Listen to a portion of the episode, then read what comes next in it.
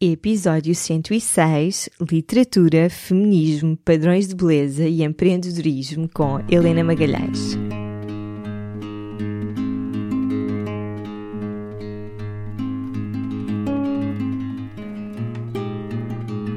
Olá, eu sou a Cláudia e este é o Oficina Podcast. Todas as semanas trago-te um convidado a uma reflexão que te vão ajudar a viver de uma forma mais simples, feliz e consciente. No Oficina não existem verdades absolutas e aqui tudo é uma descoberta. Olá a todos e a todas, bem-vindos e bem-vindas a mais um episódio do Oficina. Esta semana eu estou à conversa com a Helena Magalhães. A Helena é escritora e autora dos livros Raparigas Como Nós e Diz-lhe Que Não.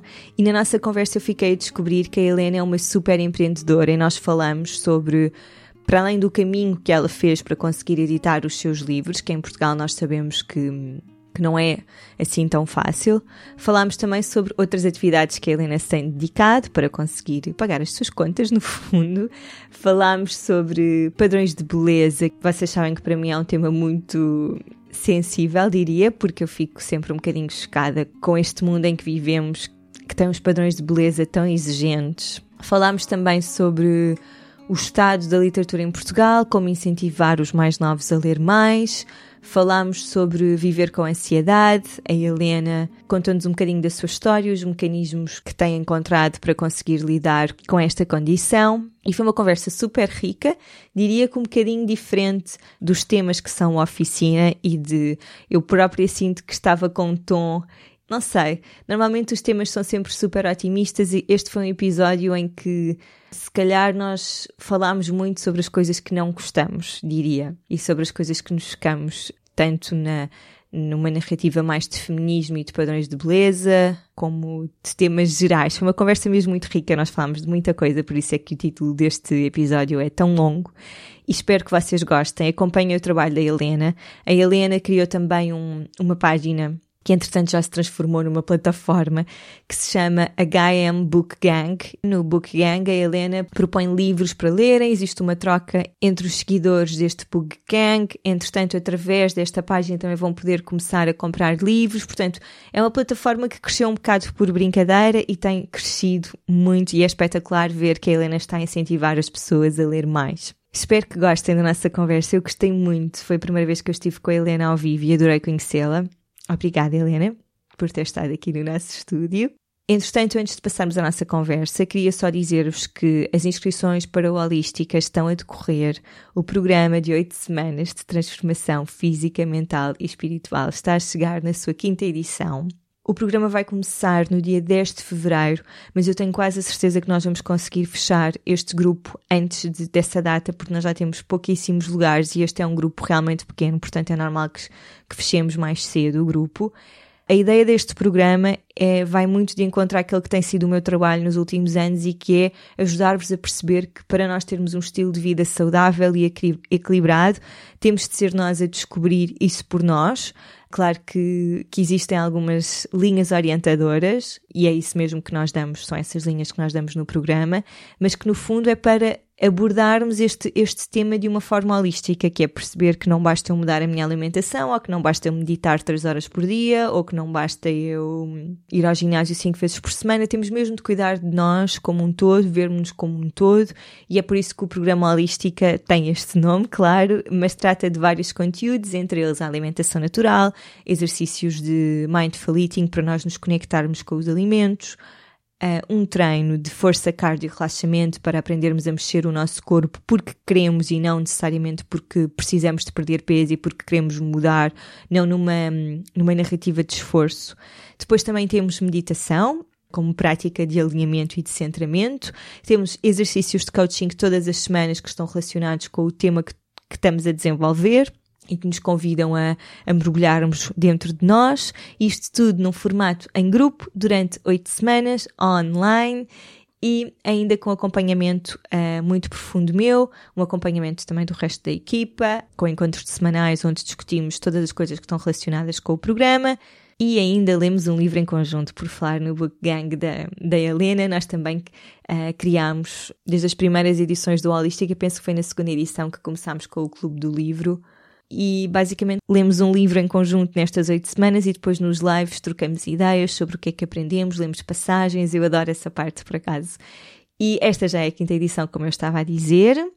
Este grupo vai ser um grupo pequenino, portanto, para as pessoas que são mais tímidas, talvez seja uma boa oportunidade para começarmos, porque Pronto, e posso ser muito sincera convosco, eu ainda estou a adaptar-me à maternidade, a cuidar do Vicente, ele ainda não está na escola, ainda está connosco e, portanto, eu queria ter um grupo pequeno para conseguir gerir tudo, para conseguir acompanhar uh, todas as participantes, quando nós já tivemos edições com 60 pessoas e é, é difícil para mim conhecer toda a gente e dedicar tanto tempo e por isso eu quero que todas as participantes sintam que têm toda a atenção que merecem e todo o cuidado e todo o acompanhamento durante estas oito semanas e é por isso é que o nosso grupo é pequenino.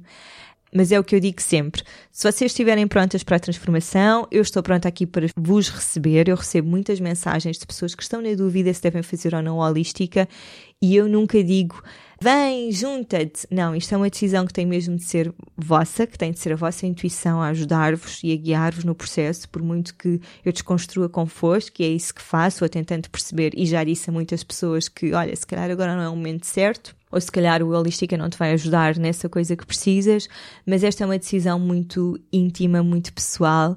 Se tiverem dúvidas, eu estou sempre aqui a acompanhar-vos. Na descrição do episódio encontram episódios onde eu falo sobre o programa, onde inclusivamente converso com membros da equipa e converso com participantes de edições anteriores, onde elas nos contam como é que desenvolveram o programa. Por isso já há muita informação sobre o Holística. Ainda assim, se tiverem dúvidas, depois de lerem toda esta informação, peço-vos que leiam primeiro é mais fácil assim para todos. Podem sempre enviar-me um e-mail ou uma mensagem para o Instagram. Já sabem que no Instagram às vezes eu demoro mais algum tempo. E pronto, vou-me calar e vou passar à nossa conversa que está muito, muito interessante.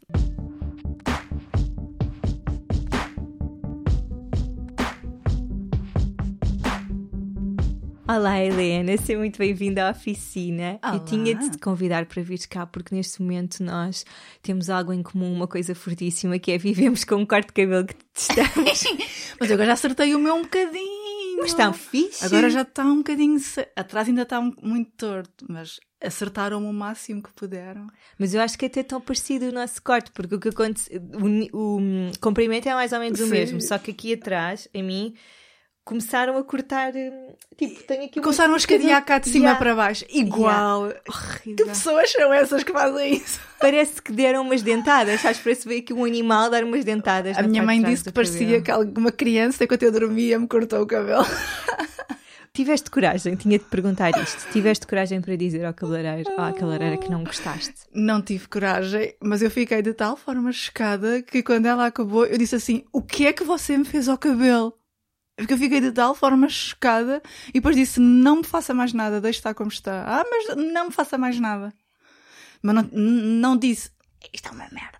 Não Sim. disse isso, mas disse mesmo: O que é que você me fez ao cabelo?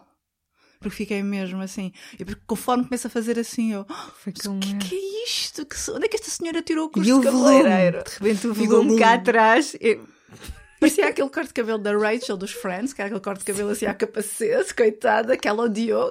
É normal. Mas Muito olha. Achas que isso fez alguma coisa por ti?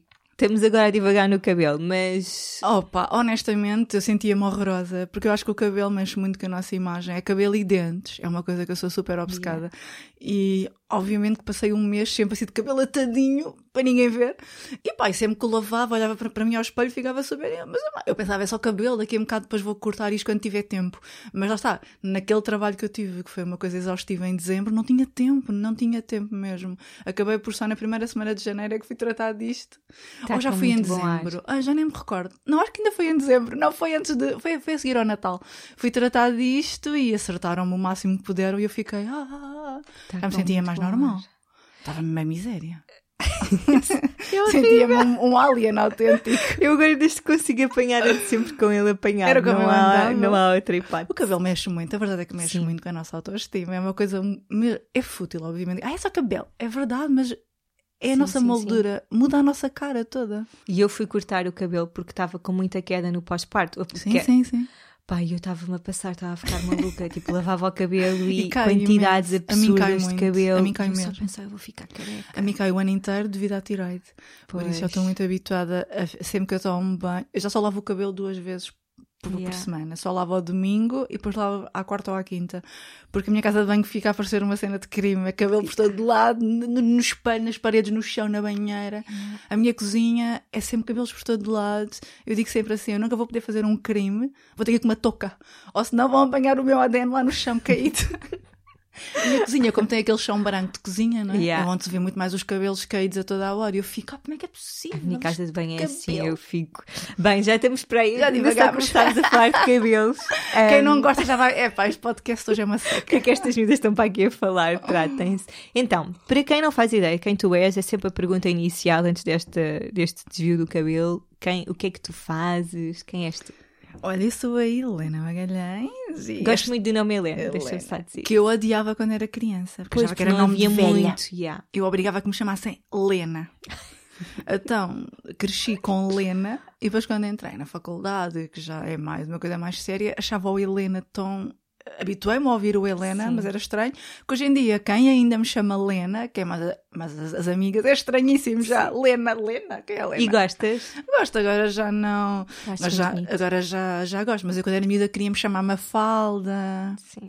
Adorava a Mafaldinha, então queria-me chamar Mafalda e dizia sempre à minha mãe: porquê que não me chamaste Mafalda? E ela, então, porque calhou a Helena, pronto. Mas não, não muito comum. Então, desculpa, eu interrompi. Helena Magalhães, escritora, acho que posso dizer isso, não é? Só que é estranho dizer escritora, mas escritora e hum, criadora do Book Gang e agora autodidata, não é? Como falávamos há bocadinho, autodidata de mil e uma coisas e jornalista freelancer que agora já não estou a exercer para, porque me dediquei ao Book Gang e aos livros e hum, às minhas coisinhas, a- a- aos meus projetos pessoais. Ah, e a tua loja? E a minha marquinha, Maga Paper, um nome super original.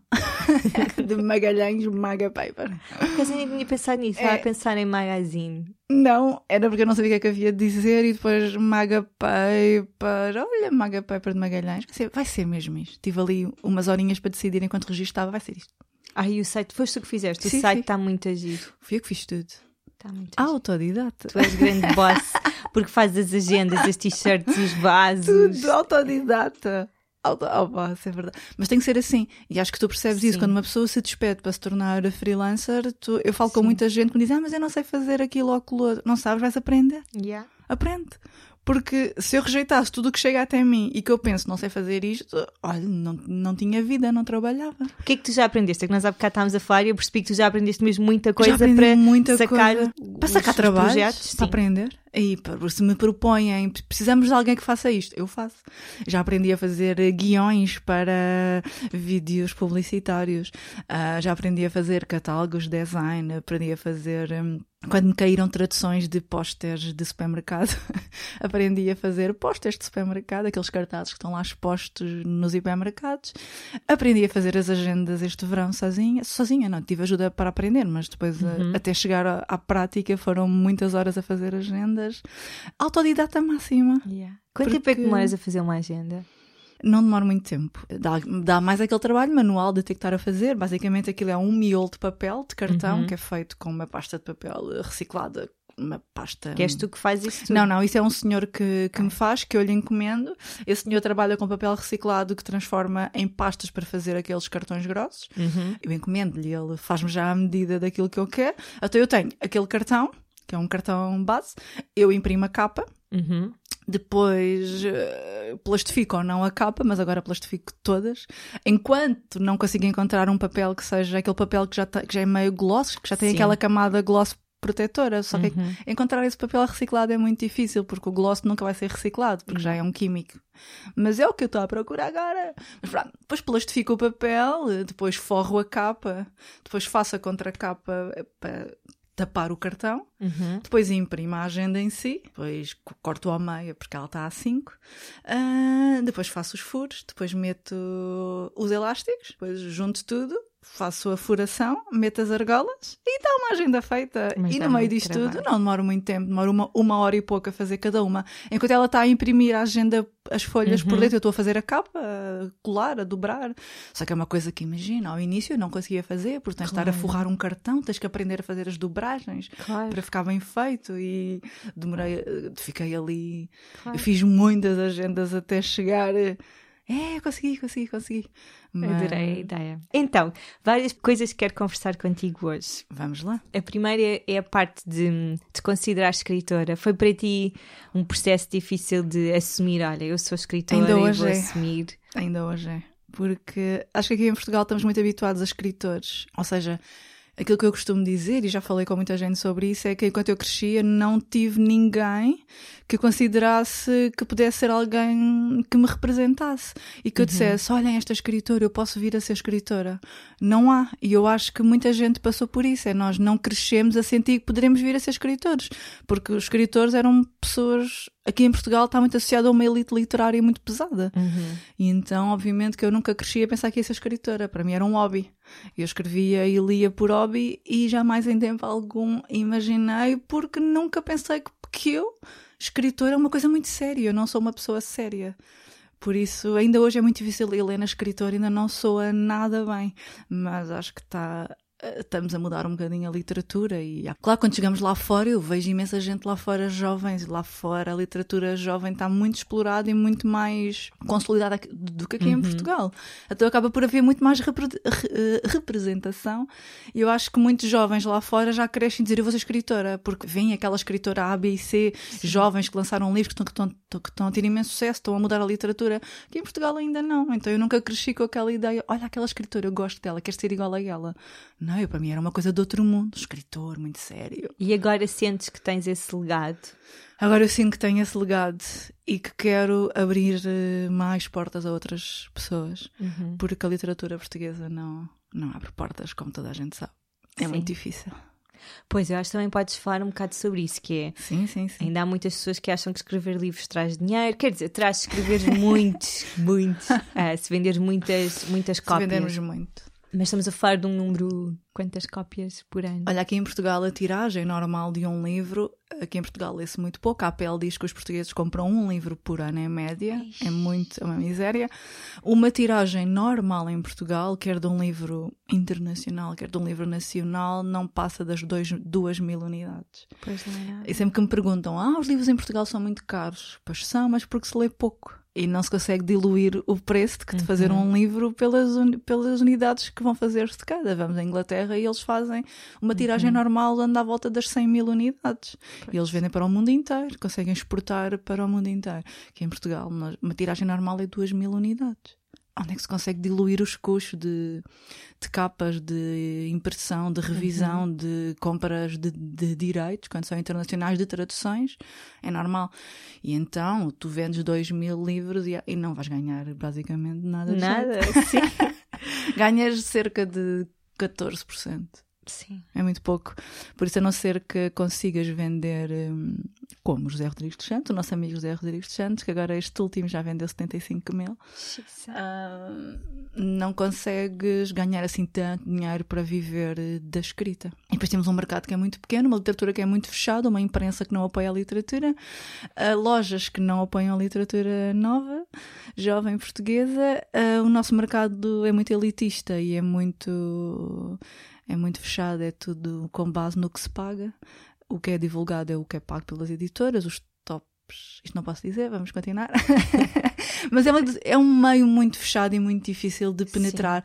E, e os portugueses leem muito pouco, e a minha missão passa muito por aí, porque eu cresci com livros e faz-me imensa confusão quando ah, tô eu constantemente estou a ser abordada por pessoas que me dizem eu não lia há não sei quantos anos. E a verdade é que as pessoas deixaram de ler, e se formos a ver bem, a nossa geração é muito diferente da geração de há, há 20 anos, ou mesmo há 10 anos. Nós hoje em dia temos muitas, muitas mais coisas. Temos a internet, temos a televisão, temos as séries, temos tudo. A, a- a leitura é o último plano. E como é que nós podemos. ah, eu penso nisso porque eu por acaso não lia muito quando era miúda, mas só porque acho que em casa não tinha esse exemplo. Sim. Mas o David ficava a ler até às duas, três da manhã Yeah. e a mãe tinha de bater à porta e dizer: Era Tens de dormir que amanhã Era é dia de aulas. E a dar uma enciclopédia ambulante também, acho, porque leu muito sobre tudo e mais alguma coisa. Como é que nós temos de incentivar as pessoas a lerem mais? Tu és um excelente exemplo disso, porque também lês e tens o teu book gang e as pessoas veem que tu lês, mas. Estou a pensar numa família, não é? Nos adultos que querem incentivar a criança. Têm que ler. Pois. Tem que ler, porque a criança copia os pais. A minha mãe lia muito. E então eu copiava. Uhum. E, e nós crescemos com o circo de leitores, que era mágico, não é? E era aquela altura do mês, quando é que chega o senhor? Quando é que chega o senhor? Quando é que chega o senhor? Porque comprávamos sempre um livro todos os meses, um para ela, um para mim. Então acabei sempre por crescer com isso e depois eu quando eu era mais miúda, eu tinha muito, sempre tive muita, muita ansiedade e, muito, e muitos medos, eram as minhas paranoias que eu tinha. Eu tinha a paranoia de morrer, que eu, que eu iria morrer. Eu achava que iria morrer. E então eu não queria ficar nunca sozinha, tinha um pânico de ficar sozinha porque eu achava que ia morrer.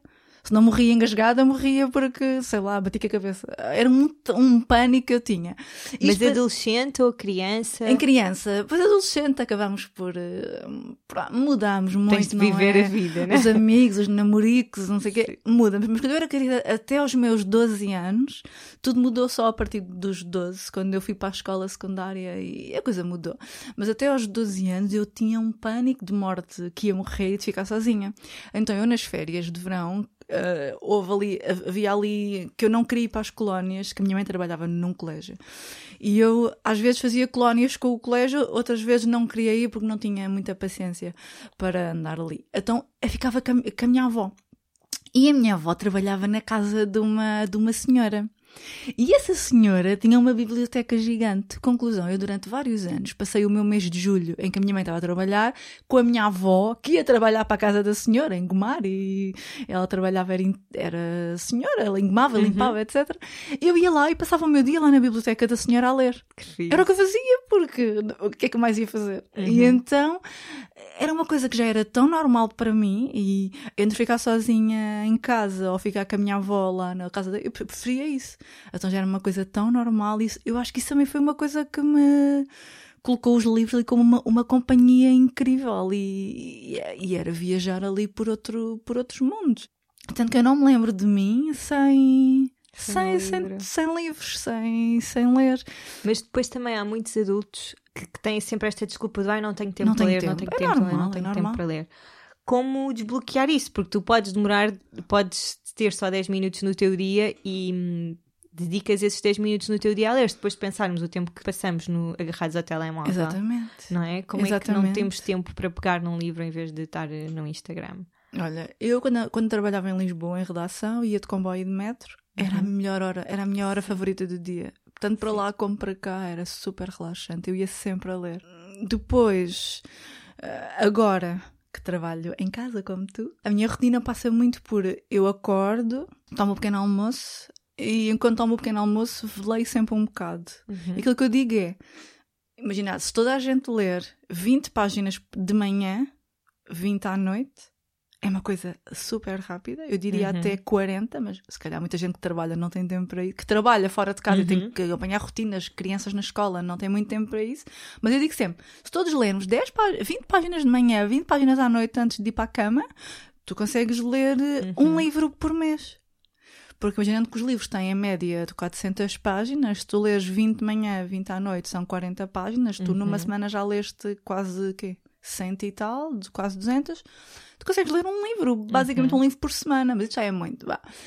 Já é muito. Mas se a pessoa ler um bocadinho de manhã, um bocadinho à noite e tirar esses 10 minutos para si, há quem gosta de fazer meditação, há quem gosta de ficar a beber Uhum. um chá, a janela a ver a rua, lerem. Porque é tão E bom. limpa tão a cabeça. E limpa, não é? limpa a cabeça. Outra coisa que eu digo sempre é: levem um livro na mala, para todo lado. Uhum. Porque eu já sei que eu vou estar em qualquer lado e vou apanhar uma seca a fazer qualquer coisa que eu tenho que ir fazer. Já sei que vou Uhum. estar qualquer bocado à, à espera. Quando eu trabalhava em redação, tinha sempre um livro comigo. Eu trabalhava em redação e eu lia muito porque tínhamos lá milhares de livros que estavam sempre a chegar todos os meses, não é? Pronto, eu aí nessa fase foi a fase da minha vida em que eu mais li novidades. Sim. Porque chegavam e eu lia tudo, eu papava tudo. Mas imagina, eu lia muito na hora do almoço. Muito. Eu não tenho que ir para o café todos os dias com os meus colegas, não é? Uhum. Então, eu lia muito na hora do almoço e nós, e nós tínhamos um terraço que era, que era fantástico. Então, eu muitas vezes almoçava com eles e depois às vezes eles iam para o café. Outra vez já não me apetecia ir e eu ia ler para o terraço. Sempre eu ficava a ler à secretária. Eras Opa, a outsider geek que ficava não, a não, ler. Não, também ia, também ia muito para o café com eles e conversarmos, etc. Mas há sempre aquele dia da semana que não me apetece. Não Sim. apetece ir para o café, não, não apetece fazer nada, não é? Ficava sempre a ler. E é fantástico. E aquilo que eu, agora que tenho o Book Gang, é incrível, porque imensa gente me diz, eu fico super contente, que imensa gente já está a criar ah, clubes de leitura com os colegas de trabalho. Isso é e nesta espetacular. semana uma rapariga comprou três livros ao Book Gang e eu não tinha visto, eu só, só mandei um. Não tinha reparado que estavam lá três na encomenda. E depois só reparei mais tarde e fiquei, pensei, desculpa. E ela, ah, é que são para as minhas colegas, porque nós agora temos um clube de leitura, nós as três. E eu fiquei, opa, incrível. E depois tem outra rapariga que, que trabalha numa agência em Lisboa e ela diz que lá os diretores que deram um orçamento, como sabem que ela é a maluca dos livros, que recebe sempre livros, que lhe deram um orçamento para ela criar uma mini biblioteca lá, no, lá na sala do, do café. Porque é incentivar as pessoas a trocar livros e a ler livros, porque sabem que isso melhora a produtividade. A pessoa ter esses momentos para si durante, durante a hora laboral melhora a produtividade e está mais do que provado que ler. Ainda agora li um artigo esta semana, ainda bem que falaste nisso, porque eu queria pôr esse artigo na newsletter e já, já nem me lembrava, que era como ler melhora a produtividade laboral. E como as empresas deveriam incentivar a isso. hum, E é ler genericamente ou ler, há o que te, algum... ler o que te apetece, ler o que te apetece. Há um tabu tão grande em torno dos livros, não há? Se tu não lês Murakami ou o que Sim. seja, não és uma Sim. pessoa culta. Eu não leio Murakami, não tenho paciência. Mas há quem adore, fixe. Encontra o que tu gostas. Olha, tu já falaste no Book Gang, mas ainda não explicámos o que é que é. O que é que é o Book Gang? O Book Gang é uma comunidade para leitores que começou faz exatamente agora um ano. Parabéns. é um bebê de um aninho. E hum, eu já tinha na minha conta pessoal uma minha hashtag, que era o HM Book Gang, que se- apenas só usava para quem queria seguir o que eu lia, depois ia à hashtag e via tudo o que eu já tinha partilhado. Só que entretanto, um monte de gente começou a usar a minha hashtag. Já não era só minha. Uhum. E já, já não estavam lá os meus livros, estavam lá livros que um monte de gente lia, que eu nunca tinha ouvido falar na vida. E entretanto, eu estava tão desmotivada com as redes sociais, e acho que tu podes também, se calhar também sentes muito isso, eu estava tão desmotivada. E eh, tudo aquilo que eu consumia era coisas que eu não queria ver, que não me interessavam minimamente, e eu sentia que. Ah pá, parece que eu falo de livros, ninguém quer saber. Eh, Tipo, o que é que eu estou aqui a fazer no Instagram? Eu não quero ver roupa, não quero ver maquilhagem, não quero ver fotografias das pessoas. De... Não me interessa isso. Respeito, fixe, mas eu não quero ver isso e não, e não me interessa. E estava tão desmotivada e hum, no final do ano em conversa com amigas, foi aquela ideia de epá, porque é que não crias uma página, mas é. E eu, "Ah, yeah, vou criar a Book Gang em página. E se calhar mais pessoas forem juntando, criar uns desafios mensais. E sei lá, se 10 pessoas quiserem ler este livro que eu vou sugerir, todas lermos e trocarmos ideias sobre ele, tipo leitura em comunidade, um clube do livro digital, basicamente, porque as pessoas se incentivam imenso umas às outras. Já vai ser porreiro. Criei a página meti para lá fotografias dos livros que eu tinha lido no último ano e que eu, gostei, e que, eu costumava sugerir quando me perguntavam. Olha, e começou assim, de repente, um passa-palavra, tipo, olha, veste a comunidade, não. Entretanto, em janeiro ia sair A Grande Solidão, que era um livro que eu já queria imenso, estava à espera que chegasse a Portugal, e comecei o ano a sugerir, a sugerir as pessoas lerem A Grande Solidão, expliquei o que é que o livro era, que ninguém conhecia a autora, de repente aquilo torna-se uma coisa massiva nesse mês, uma coisa fora do normal, e eu fiquei, meu Deus, se calhar é isto, se calhar encontrei. Porque, porque se calhar estas pessoas não me seguiam a mim na minha conta pessoal, porque têm gatos, têm plantas, têm Yeah. coisas que não lhes interessam a elas também, e é a minha conta pessoal, não. Uhum. E se calhar aqui já pensam, já quero seguir esta página, porque são livros, já vou poder falar com outras pessoas. E foi muito aí. Comecei a fazer desafios mensais. Em cada mês escolhia um ou dois livros para, para as pessoas lerem em conjunto comigo se quisessem. E dava sempre mais do que um, que era para as pessoas escolherem aquele que achavam que tinha mais a ver consigo. E de repente começou-se a tornar uma coisa massiva. Os livros que eu sugeria a esgotar chegava a acontecer as pessoas a dizerem-me assim: eu lançava o li- o livro à noite e as pessoas diziam-me na hora do almoço: o livro já esgotou na É UC. incrível, não é? Já esgotou na UC. E eu comecei a pensar: uau, pá, porque era mesmo isso que eu queria: era desmistificar o tabu enorme que existe nesta literatura mais. mais pop, que não é literatura clássica, não é literatura erudita Murakami, não é autores de prémios e de críticas literárias, porque eu acho que não é isso que as pessoas querem ler hoje em dia. Eu acho que é isso que afasta as pessoas para a leitura. Eu, no outro dia li uma coisa que senti, senti-me super ofendida, que foi o Agora estou uma branca, não me lembro do nome dele, mas é um autor super conhecido, já, já mais velho. Ele escreveu que esta geração é uma geração muito burra, que não quer, que não quer ler.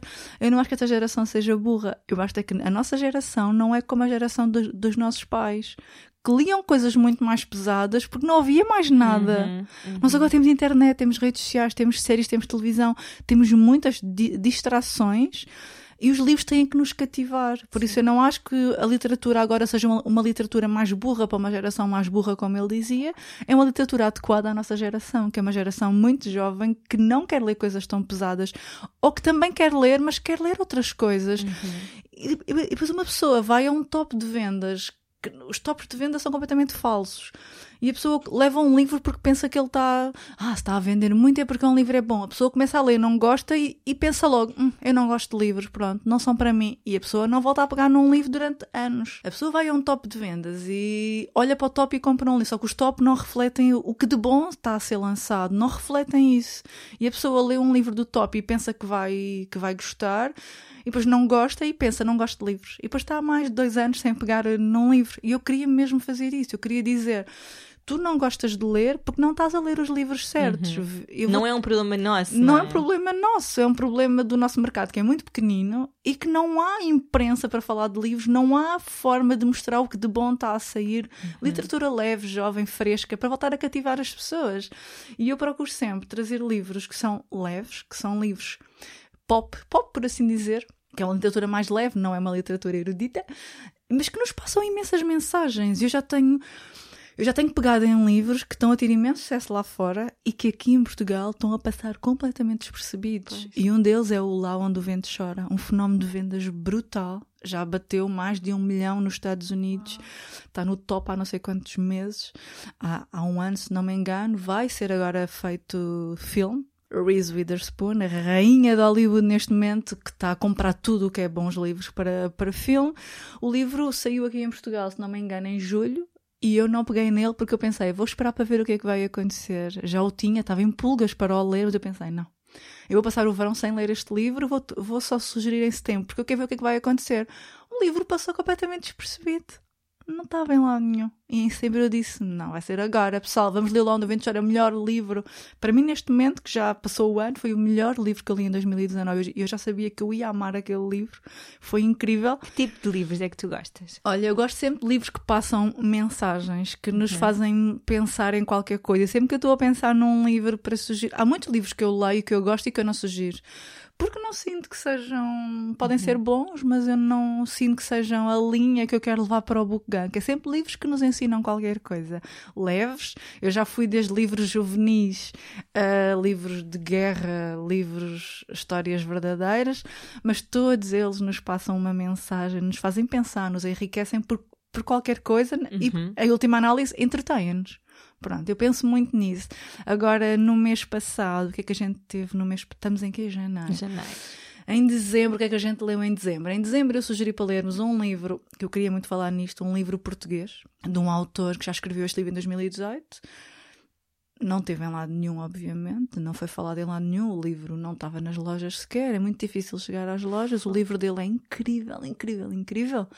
É um livro passado na Índia e aborda muito hum, o facto de ainda ser um dos países que mais mata mulheres hoje em dia. Uhum. E a uhum. história é completamente avassaladora. Eu sugeri esse, depois sugeri um livro juvenil, três irmãos adotados por pessoas diferentes que não sabiam que tinham irmãos se, que, se, que se encontram e vão à procura da mãe. É tão, é tão giro, é tão emocionante. É um livro completamente juvenil. E o outro foi um thriller sobre um sádico que rapta mulheres para as levar para o seu jardim e lhes tatuar asas porque ele quer criar borboletas humanas. Ou seja, três livros diferentes e todos eles nos passam mensagens incríveis, porque o da Índia é uma história completamente intensa sobre uma, uma, viagem à Índia que nos faz pensar sobre como as leis que para nós são super normais, leis uhum. ocidentais, uhum. para nós, nós nem pensamos nelas, sentimos-nos seguros quando saímos de casa. Uhum. Lá as leis não se aplicam, nada, aquilo é uma selvageria. E é um livro que nos faz pensar imenso na, na nossa liberdade, em coisas tão banais que para nós são super banais, sairmos de casa e temos a nossa vidinha, lá isso não se aplica. E em como também a Índia que, que nós ocidentais achamos que é, não é? Não é. Não tem nada Claro, a Índia é um país enorme, mas não é só aquele país do yoga e da não, meditação. Não é. é um país as... super, super pobre. E ele teve na Índia, e ele é fascinado pela Índia e tá, traz-nos essa experiência que ele teve na Índia. Nós lemos o livro, por exemplo, eu sou honesta, eu sei que não irei à Índia. Eu não irei à Índia na vida, sei que não irei. Não é um país que me fascina, sou uma pessoa super ansiosa, já sei que vou morrer ali. É a multidão, é a comida, é tudo. Pronto, eu nunca irei à Índia. Então adorei ler, porque agora sinto que conheço mais sobre o uhum. país é super. Eh, as pessoas estão a ler e estão, e estão a adorar, e, ele, e dizem que o livro é super avassalador e tu acabas de ler mesmo revoltada com, com aquilo tudo. E depois lemos o thriller que nos faz imenso pensar sobre a resiliência das mulheres ali presas e a forma como as mulheres se unem naquela situação. E depois lemos o livro juvenil dos Três Irmãos, super emocionante, faz-nos pensar imenso no conceito de família, na, em coisas tão banais que eles não conhecem porque eram os, três adotados e lemos as três experiências de vida de, deles, são completamente diferentes. É um livro super fofo que nos emociona imenso. Ou seja, tento sempre trazer livros que nos ensinam qualquer coisa e que eu sei que são livros que se a pessoa visse na loja, se calhar não iria pegar, porque não, tão, uhum. não são divulgados. Uhum. Também temos que pensar que, tão, que, saem centenas de livros por mês em Portugal. É muito difícil estarem todos em destaque nas livrarias. Muitos passam E como é que tu fazes isso? Tu fazes visitas regulares a livrarias para veres o que é que anda a sair? Estás sempre em cima do Sim, estou sempre em cima do conhecimento, falo muito com as editoras. Outra, outra coisa que eu também tenho muito é que eu pego muito em livros que já são antigos antigos. Uhum. E que eu, eu vou muito, eu sou fã da Dejalu, Livraria Solidária em Cascais, tudo livros em segunda mão. Uhum. E eu passo Qual é que é? Aquela em frente ao, ao edifício São José, na rua do. Não, é aquela dentro daquela zona dos museus, no Forte. Sobes a Baía de Cascais, uhum. depois tens aquela zona dos museus à esquerda no Forte, é aí Sim. dentro. A sério? É uma coisa da Câmara de Cascais. Mas é recente? Não, não, não, já é antiga. Eu vou lá todos os meses. Okay. Deja a Lu, a livraria é 100% solidária, que lê, quem trabalha lá é tudo voluntários, uhum. que um dia por mês vão lá, eles têm uma lista incrível de voluntários que dá para ir uma pessoa só uma vez por mês. E as pessoas podem doar livros, eles têm vários pontos de recolha aqui em Lisboa. E a livraria é 100% solidária, 100% do valor vai para a Associação Portuguesa de Trissonomia 21. E, e tem eu... um valor fixo os livros? Não, uh, mas ronda tudo os 5, 6 euros. É tudo muito encontro lá imensa coisa que eu já ando há séculos. Eu passo a vida lá, vou lá todos os meses fazer a ronda. Tenho o que é que eu encontro lá. lá? Às vezes já, já conheço muitas das meninas voluntárias de lá que também estão no book gang e que, e que às vezes me dizem: Olha, chegou aqui este livro que, que, que, que tu querias, guarda para mim, vou já buscar. então eu, eu, peguei muita coisa que eu encontro lá, que já é super antigo e que eu já sei, e que eu penso: Ai, este livro é incrível, vou, vou sugerir este mês. E, e, e o que é que acontece? Já aconteceu eu ter pegado em livros antigos livros que eu adorei e que já estavam completamente esquecidos em Portugal, já nem sequer estão em estoque nas livrarias, porque já são muito antigos, e que de repente a procura aumenta imenso e voltam às livrarias. Isso aconteceu com o grupo, que este agora de novembro, o Jardim das Borboletas, que, é, que também que, já é antigo, e que de repente há uma grande procura por eles novamente e voltam outra vez às lojas. Isso também é porreiro, porque há muitos livros que passam despercebidos e que eu própria também, na altura que saíram, uhum. também não os vi, não os conheci, e que eu agora descobri mais tarde tarde e que hum, ainda agora esta semana, ontem, uma rapariga mandou-me um livro que andava à caça dele há imenso tempo. O livro já não está em Portugal, infelizmente, porque a editora fechou, entretanto. Mas eu já andava à caça deste livro há montes de tempo. Esta rapariga sabia e mandou-me. Recebi Uau. ontem, já comecei a ler ontem, já estou, meu Deus. E o que é que tu fazes? É porque tens muitos livros em casa, isso é uma coisa que Tenho me deixa muitos, nervosa. Eu muitos. não, não consigo ter muita coisa, então volta e meia vendo livros, dou. Sim. Mas Ai, não o que é que tu fazes? Não, não consegues? Eu dou aqueles que eu, não, que eu não gosto ou que eu gostei, mas não me fascinaram e que eu sei que não vou voltar a ler. Esses dou. Ou faço troca. E compras quantos livros por ano? Ai, muitos. Pois. Não faço ideia. Tenho muitos, muitos, muitos, muitos. É a única coisa que gastas? Sim, gasto sem... muito dinheiro. Sim, não, não penso muito nisso. Mas também compro, lá está, também compro muito na Dejalu em segunda mão. E tento muito... Obviamente que no passado, antes de, do Book Gang virar uma livraria dos livros que sugere, eu falei nisso já este mês. comprava muito em promoções, claro, obviamente, uhum. e comprava, andava sempre à caça das promoções. E a verdade é que só agora este ano que o, que o Book Gang está a transformar numa livraria que vende os seus próprios livros e estamos mais a par desta questão das vendas de livros em Portugal, é que eu realmente ganhei consciência de que as promoções desleais muitas vezes ilegais que se fazem em Portugal, porque a lei do preço fixo não é não pois. consegue controlar isso, é o que está a levar à falência das livrarias. E hum, eu ainda soube esta semana que a Europa América, na parede, uhum. a livraria enorme, que uhum. estava ali há décadas, era a livraria Sim. onde eu ia em miúda, fechou este mês, Ei, ao fim triste. de 20 anos, na parede. E ano após ano estão a fechar cada vez mais livrarias em Portugal. E eu, e eu, entretanto, li um artigo que tinha saído uma notícia do ano passado que um conjunto de livreiros independentes se juntou e fez uma, uma petição ao Parlamento porque isto tem que mudar. Porque claro. muitas das livrarias independentes históricas em Lisboa já, já fecharam. A pó dos livros fechou fecharam porque não conseguem concorrer com as promoções Sim. das grandes cadeias, promoções Sim. que a lei do preço fixo foi criada para, para fazer com que os pequenos livreiros consigam subsistir, porque os livros têm que ter um preço fixo, só que depois as lojas conseguem, as grandes cadeias conseguem contornar isso. E agora em dezembro, por exemplo, a UC teve com promoções um mês inteiro. Uhum. Os nossos livros de dezembro estavam em promoção na UC, nós não conseguimos concorrer com isso. A UC tinha os nossos livros a 30%. Tu devias ter um link de afiliada nas livrarias online ah, todas. Não era? Pois devia, mas uh, eu ainda pensei nisso inicialmente, porque toda a gente dizia: Tens alguma loja que te dê uh, valor para nós, para nós comprarmos lá? Eu dizia: Não, comprei onde quiserem. E eu juro que eu pensava que, que injusto, uhum. porque raio, é que, eu não, é que não me estão a, a pagar por estar a levar as pessoas àquelas lojas, porque uhum. eu sei que uhum. muita gente comprava na UC, porque é muito mais fácil. A UC é o líder de vendas em Portugal, uhum. porque é fácil, a pessoa compra e recebe em casa. A verdade é que eu também temos que pensar que nós moramos aqui em Lisboa e temos aqui centros comerciais ao pé. Sim. Mas nós esquecemos que quem mora no interior não é tão fácil assim. A livraria uhum. mais próxima está na cidade mais próxima, no, no, centro comercial, eventualmente. A Berta até tem uma cadeia muito grande de livrarias, mas imagino que muita gente do interior, a livraria mais próxima está a 30 quilómetros é normal que a UC seja o líder de vendas em Portugal. Mas sabes, agora estava a pensar como o poder da influência é uma coisa espetacular. É espetacular. E que ainda bem, e isto também era um bocado, vai encontrar aquilo que estás a dizer há um bocado. Como eu não tenho nada contra as influências de maquilhagem, ah, não, claro de não. roupa e tudo isso. Mas às vezes vês que estão a passar uma mensagem muito é uma influência vazia, muito negativa, não é? Uma, uma influência que incentiva mesmo o consumo e quer dizer, nós estamos num planeta completamente doente e temos de pensar na forma como consumimos e temos estas miúdas, absolutamente nada contra elas, isto não é uma... Não, não mas, não, não. mas sabes, estão a incentivar o consumo e de repente tu tens aqui uma influência, és uma influencer, digamos assim, que está a fazer um trabalho muito mais benéfico para as pessoas, que faz as pessoas pensar, faz as pessoas ler. Eu juro que às vezes eu penso muito nisto e converso muito com isto com, com amigas, que é, eu não sei como é que eu me sentiria se a minha mensagem digital fosse ao consumo de roupa, ou cremes, ou shampoos, uhum. ou o que seja, eu não sei como é que eu me sentiria. Porque uhum. é uma uhum. coisa para mim é tão descabida. Por, por que razão? Por que razão alguém tem que comprar tanta roupa todos os meses? E uma coisa que mais me assusta é que nós temos a perfeita consciência que a maioria destas miúdas compra a roupa, fotografa e vai devolver. Uhum. E compra, fotografa e vai devolver. E isto é um rolo. Eu estava no outro dia a ler, não era aqui em Portugal, mas achei imensa piada, que era a quantidade de roupa que circula na Zara, que é roupa deste círculo vicioso. Sim. Tu compras, fotografas, vais devolver, compras, fotografas, vais devolver.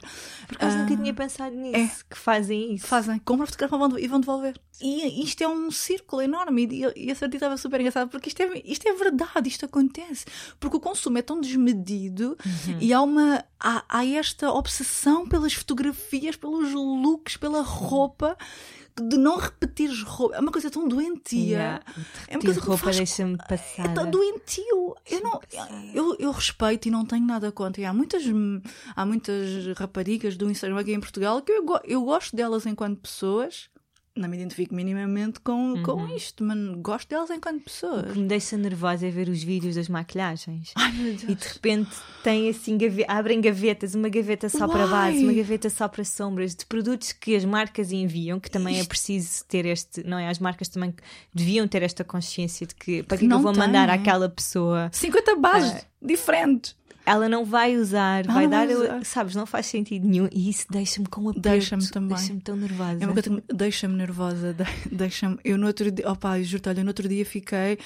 Uma amiga mandou-me uma coisa de uma rapariga do YouTube e ela disse assim: Olha isto, então era um encontro que ela tinha feito em que 100 meninas foram vê-la a maquilhar outras meninas. Era isto. E eu fiquei, mas como assim 100 meninas querem estar uma tarde sentadas numa cadeira a vê-la maquilhar outras meninas? What the fuck? Mas aí até podes aprender alguma coisa, sabes? Podes dizer, olha, ela pôs a base, não sei o quê, ela pôs. Mas tu estás a entender? Sim, Opa, mas. Uai! Ela mandou-me isto e eu fiquei, mas. Opa! Isso é uma coisa que me faz imensa confusão, porque nós estamos a criar. Isto é verdade, isto não é nada contra. Eu aconselho toda a gente a ver um filme que super engraçado que é o. Ah, Idiocracy. Ah, sim. O filme é, é uma sátira a esta geração. O filme. Já, já viste? Não, não, não, Opa, acho aconselho toda a vi. gente a ver na internet, porque o filme é super cómico, mas o filme é uma piada, mas que se pensarmos bem, é um reflexo do que, pode- do que está a acontecer. Uh, ne- nesta geração Kardashian, reality shows Uhum. e influencers, youtubers. E então o filme basicamente é um. É- estamos no ano de, sei lá, de 2020 e eles congelam a pessoa mais estúpida. Pegam num gajo que é super burro, é um gajo bem estúpido, e congelam-no. E ele acorda, imagina, 100 anos depois da sua cápsula, onde teve hibernado, acorda num mundo 100 anos depois. E o, e o que é que acontece? Quando ele acorda, o mundo está completamente mudado e destruído e ele, que era a pessoa mais burra, é a pessoa mais inteligente que vai salvar o mundo. E aquilo é tão engraçado porque mostra como nós nos estamos a estupidificar geração atrás de geração com isto tudo, com a internet, com os reality shows, com isto tudo. E a- as pessoas estão-se estão, a estupidificar mesmo. Isto, não, isto não, é, não, não, não é ofensivo, é apenas para pensarmos. Sim. E o filme faz-nos pensar nisso, porque é uma comédia que fala sobre isso, como ele vai salvar o planeta e as pessoas não bebem água, o que é que é. Ah, e, e quando ele salva o planeta com água, as pessoas ficam. Uau! Opa, é tão engraçado. Tenho de ir É ver. super cómico aquilo, porque fala sobre isso, sobre a forma como esta geração se está, se está a estupidificar tanto. E eu penso imenso nisso, que é quando 100 meninas de que- 16, 17 anos vão ficar horas a ver outra menina, outra moça a maquilhar, o que é que diz desta geração e dos seus interesses futuros? Por acaso, no outro dia estava na biblioteca e eu vi umas miúdas a conversarem, estudantes universitárias. E elas estavam a conversar sobre o futuro, o que é que queriam fazer. Já tinham tudo altamente definido. A seguir à licenciatura vão fazer este mestrado, depois vão fazer um MBA, depois vão não sei o quê. Sim. E o que elas queriam era ter um trabalho, e isto não é nada contra, mas é, eu pus-me a pensar, será que a única idade delas tinha estas conversas? E que era, querem ter o emprego X para depois pegarem malas vazias e irem aos Estados Unidos comprar malas da Michael Kors e da marca não sei quê, porque lá é muito mais barato. E eu fiquei tipo, Oh my god! agora que sou mãe, fiquei a pensar, como é que eu posso educar o meu filho para não, para Para não, não- pensar assim, para não Exato. querer isto, para não para querer mais na vida Para do querer que mais. aos 18 anos já tens o teu futuro todo decidido, já sabes o que é que vais estudar a seguir e fazer a seguir e que emprego é que queres ter e onde é que te vais candidatar, para depois teres esta vidinha de consumo. de consumo e de mostrar e de Sim. viagem. Eu, eu, eu uma vez estava a ouvir uma rapariga a falar também e ela tinha um canal do, do YouTube, pronto, ou um Instagram, ou o que é que era, e ela hum, estava a tirar um curso, estava no último ano já do curso de. Já, não- sei do, do, do que é que era, enfermagem, já não me lembro. Então a questão que ela estava a levantar era que ela estava a fazer um estágio e ela saía muito tarde. E ela não estava a conseguir porque chegava muito tarde a casa e já não tinha tempo para gravar os seus vídeos no YouTube e em conclusão ela ia abandonar o estágio. Uhum. E eu estava a ouvi-la falar e eu estava no LX Factory no, num café e ela estava com uma amiga e ela estava na mesa atrás de nós com outra amiga. E nós ficámos calados durante aquele tempo, apenas assim, a ouvir a conversa. e eu queria intervir, eu tive mesmo que me morder, porque eu queria me dizer: "Ah, Mas tu não, não, não tens uma mãe que te diz acaba o curso, sim senhor, e depois logo pensas no que é que tu queres fazer. Então ela estava a dizer à amiga que, estava, que não ia acabar o estágio e ia cancelar o estágio porque ela chegava muito tarde a casa e já não tinha luz para fazer os seus vídeos para o YouTube e que ela já tinha percebido que ela não gostava, não ia seguir a enfermagem porque ela queria seguir algo, algo relacionado com moda. Ok, pronto, ok, descobriu outra Uhum. coisa que gosta mais, é perfeitamente plausível. E eu concordo, eu quando cheguei ao, ao fim do, do meu curso já sabia que não gostava de- daquilo que eu tinha tirado mas nunca jamais me pensou, ei, não vou acabar, afinal, porque eu quero ir fazer vídeos para o YouTube. Ou seja, eu apeteceu-me imenso intervir e eu fiquei super incomodada mesmo. Porque eu pensei que não- ela não tem uma mãe em casa que lhe diz: vais acabar o teu curso, vais acabar o teu estágio, vais, faz- vais ter isto para um backup plan, para se o teu sonho de seres moda no YouTube não funcionar. É assim que tem que ser. E pronto, gostava de saber o que, que é que lhe aconteceu entretanto, mas já, não, já não sei. Mas fiquei tão incomodada e apetecia-me Mas também intervir. sabes qual é que é o problema? É que hum, tu vais às redes e temos esta ilusão de que toda a gente está a fazer imenso dinheiro e tem uma vida super glamourosa e eu estou Yeah. aqui em casa a trabalhar e é tudo fácil e eu não tenho dúvidas nenhumas e sou sempre bem sucedida e as marcas enviam-me imensas coisas e é claro que é normal, não é? Os, miúdos já crescem a ser, querer ser youtubers e a ser famosos. Ponto. E não têm grandes aspirações. É uma coisa que me faz muita confusão. E por isso é que eu, eu fico super. Olha, uma coisa que me dá mesmo prazer é quando pessoas que são professoras, que falam imenso comigo e que me dizem: opa. Tu este mês estás a sugerir este livro e eu já mandei as minhas alunas ler. As minhas alunas estão no teu book gang, eu não sei o quê. Opa, eu fico tão contente Sim. porque eu fico, tem que haver mais professores Uhum. que mostrem ao- ao- aos, miúdos de hoje que é as redes sociais são fixes, Uhum. fazer fotografias é fixe. Hoje em dia já ninguém vive sem fotografias, mas olha, há aqui isto, os livros também são fixe e podes fazer Uhum. tudo. Podes comprar roupa, fazer maquilhagem, fazer eh, fotos, não sei o quê, e podes também ler. Os livros são fixe, os livros são um complemento ao teu crescimento, à tua cultura. Mas eu acho que é um problema que, que só nós é que vamos, que só um bocado a nossa geração e a seguinte eventualmente que vai ter. Eu acredito que daqui a 20 anos tudo isto já está tão normalizado, já está tão bana- banalizado. Aliás, que o YouTube já não vai ser aquele glamour, ou o YouTube, ou a próxima Vão aparecer coisa outras qualquer. coisas, vão aparecer outras coisas. Sim, mas eu acho que eu gosto de pensar que as crianças que hoje em dia que os pais incentivaram a começar a mexer no iPad e no há, sei lá, 15 anos, quando, quando tudo apareceu, ai, o meu filho é tão inteligente e já sabe mexer e não sei o quê, quando era bebê. Acho que daqui a uns anos, é para esta pessoa que cresceu com o iPad, se calhar já não vai ser, já não vai ter tanta graça e não, vai, não se Sim. vai viciar. Gosto de pensar Eu acho assim. também é que os miúdos de hoje, que às vezes tenho também ouvido falar sobre isso, é que os miúdos que têm hoje 12, 13 anos já não estão tão virados Uhum. para as redes sociais como uma geração que tem agora 18, 19, Uhum. 20, 21 e quer ser youtuber e famosa, etc. E, por exemplo, a minha, a minha editora estava-me a dizer no outro dia que a filha dela tem 13 anos ou 14, ela está-se nas tintas para o, para o Instagram. Ela não quer saber disso para nada. Fotografia dela, não. Ela e as amigas dela não ligam a nada disso. Por isso eu penso que há esperança. Por Ou seja, acaso- que este boom vai mudar. Sim, e, porque as mudar. e porque as pessoas, eu também acho que as pessoas estão muito cansadas já. Uhum. Eu acho, por exemplo, nós, eu sinto que a nossa geração já está muito cansada disto tudo, de Uhum. Kardashians, reality shows, vidas famosas. Exaustivo mesmo. Eu acho, eu estou curiosa, eu, eu gosto muito de pensar que espero estar cá daqui a 50, 60 anos, quando se falar desta, desta altura, porque eu tenho a certeza absoluta que se vai falar de que como fenómenos como as Kardashians foram destruidores para as pessoas. Eu acho que é a Kardashians, não tenho nada contra as senhoras, e ao início eu até me diverti ao início a ver aquilo, mas eu acho que o modelo delas de negócio e o modelo delas de vida foi destruidor de uma geração.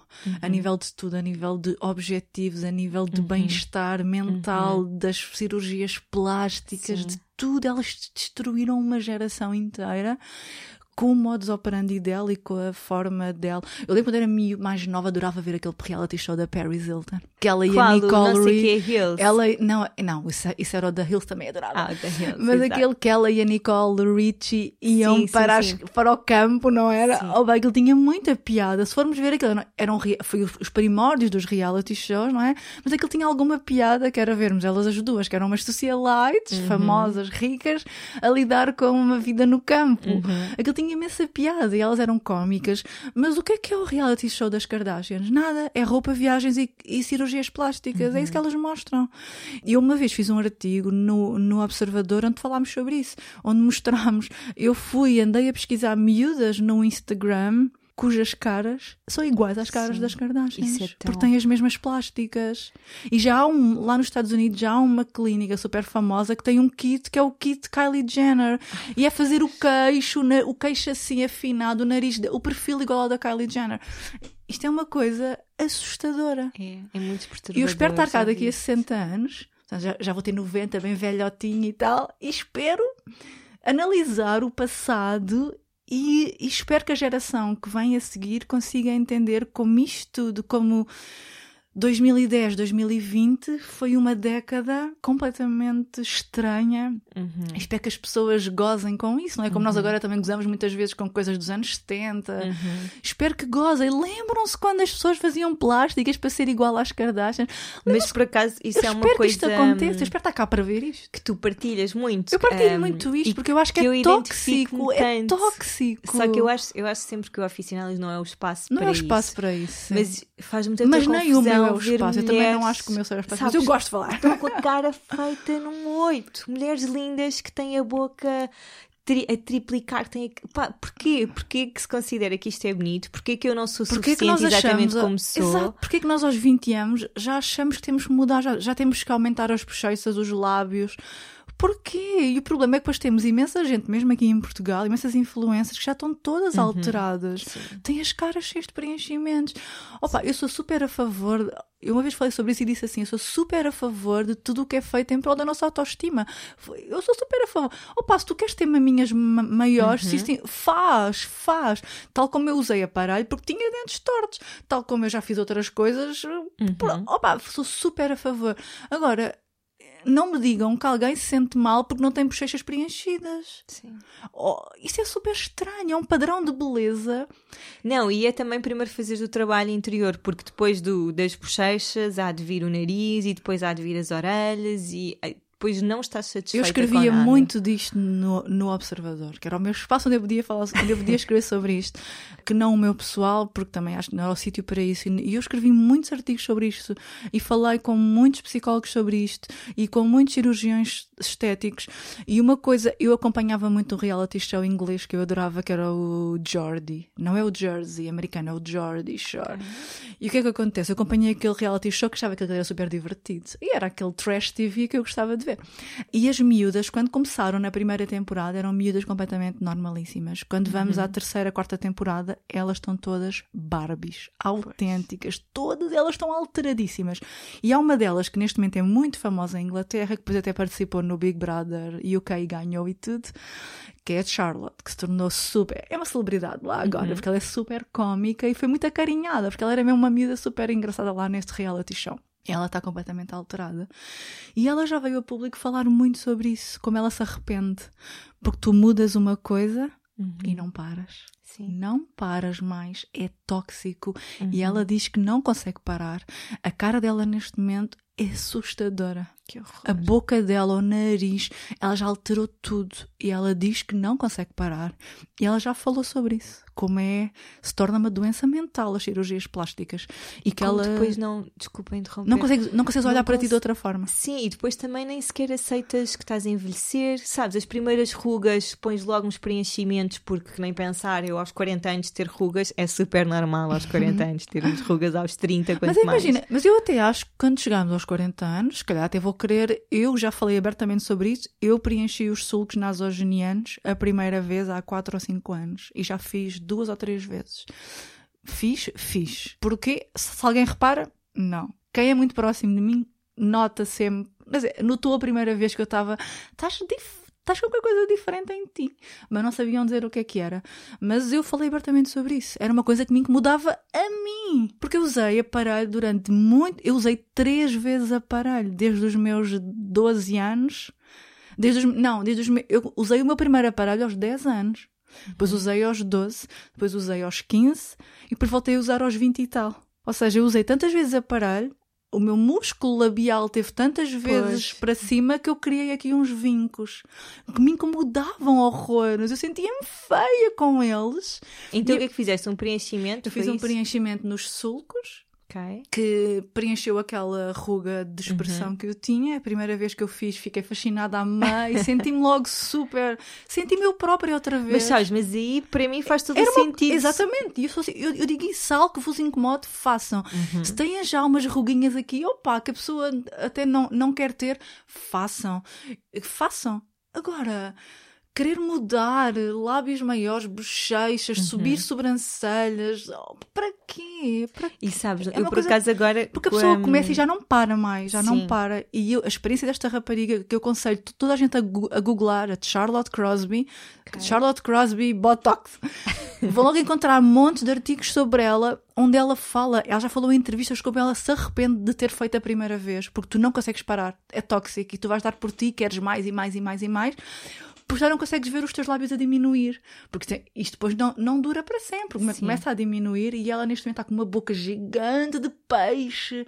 E ela fala sobre isso. E eu gosto, acho muito interessante o que ela diz sobre como isto é muito tóxico e a pessoa faz e já não para mais.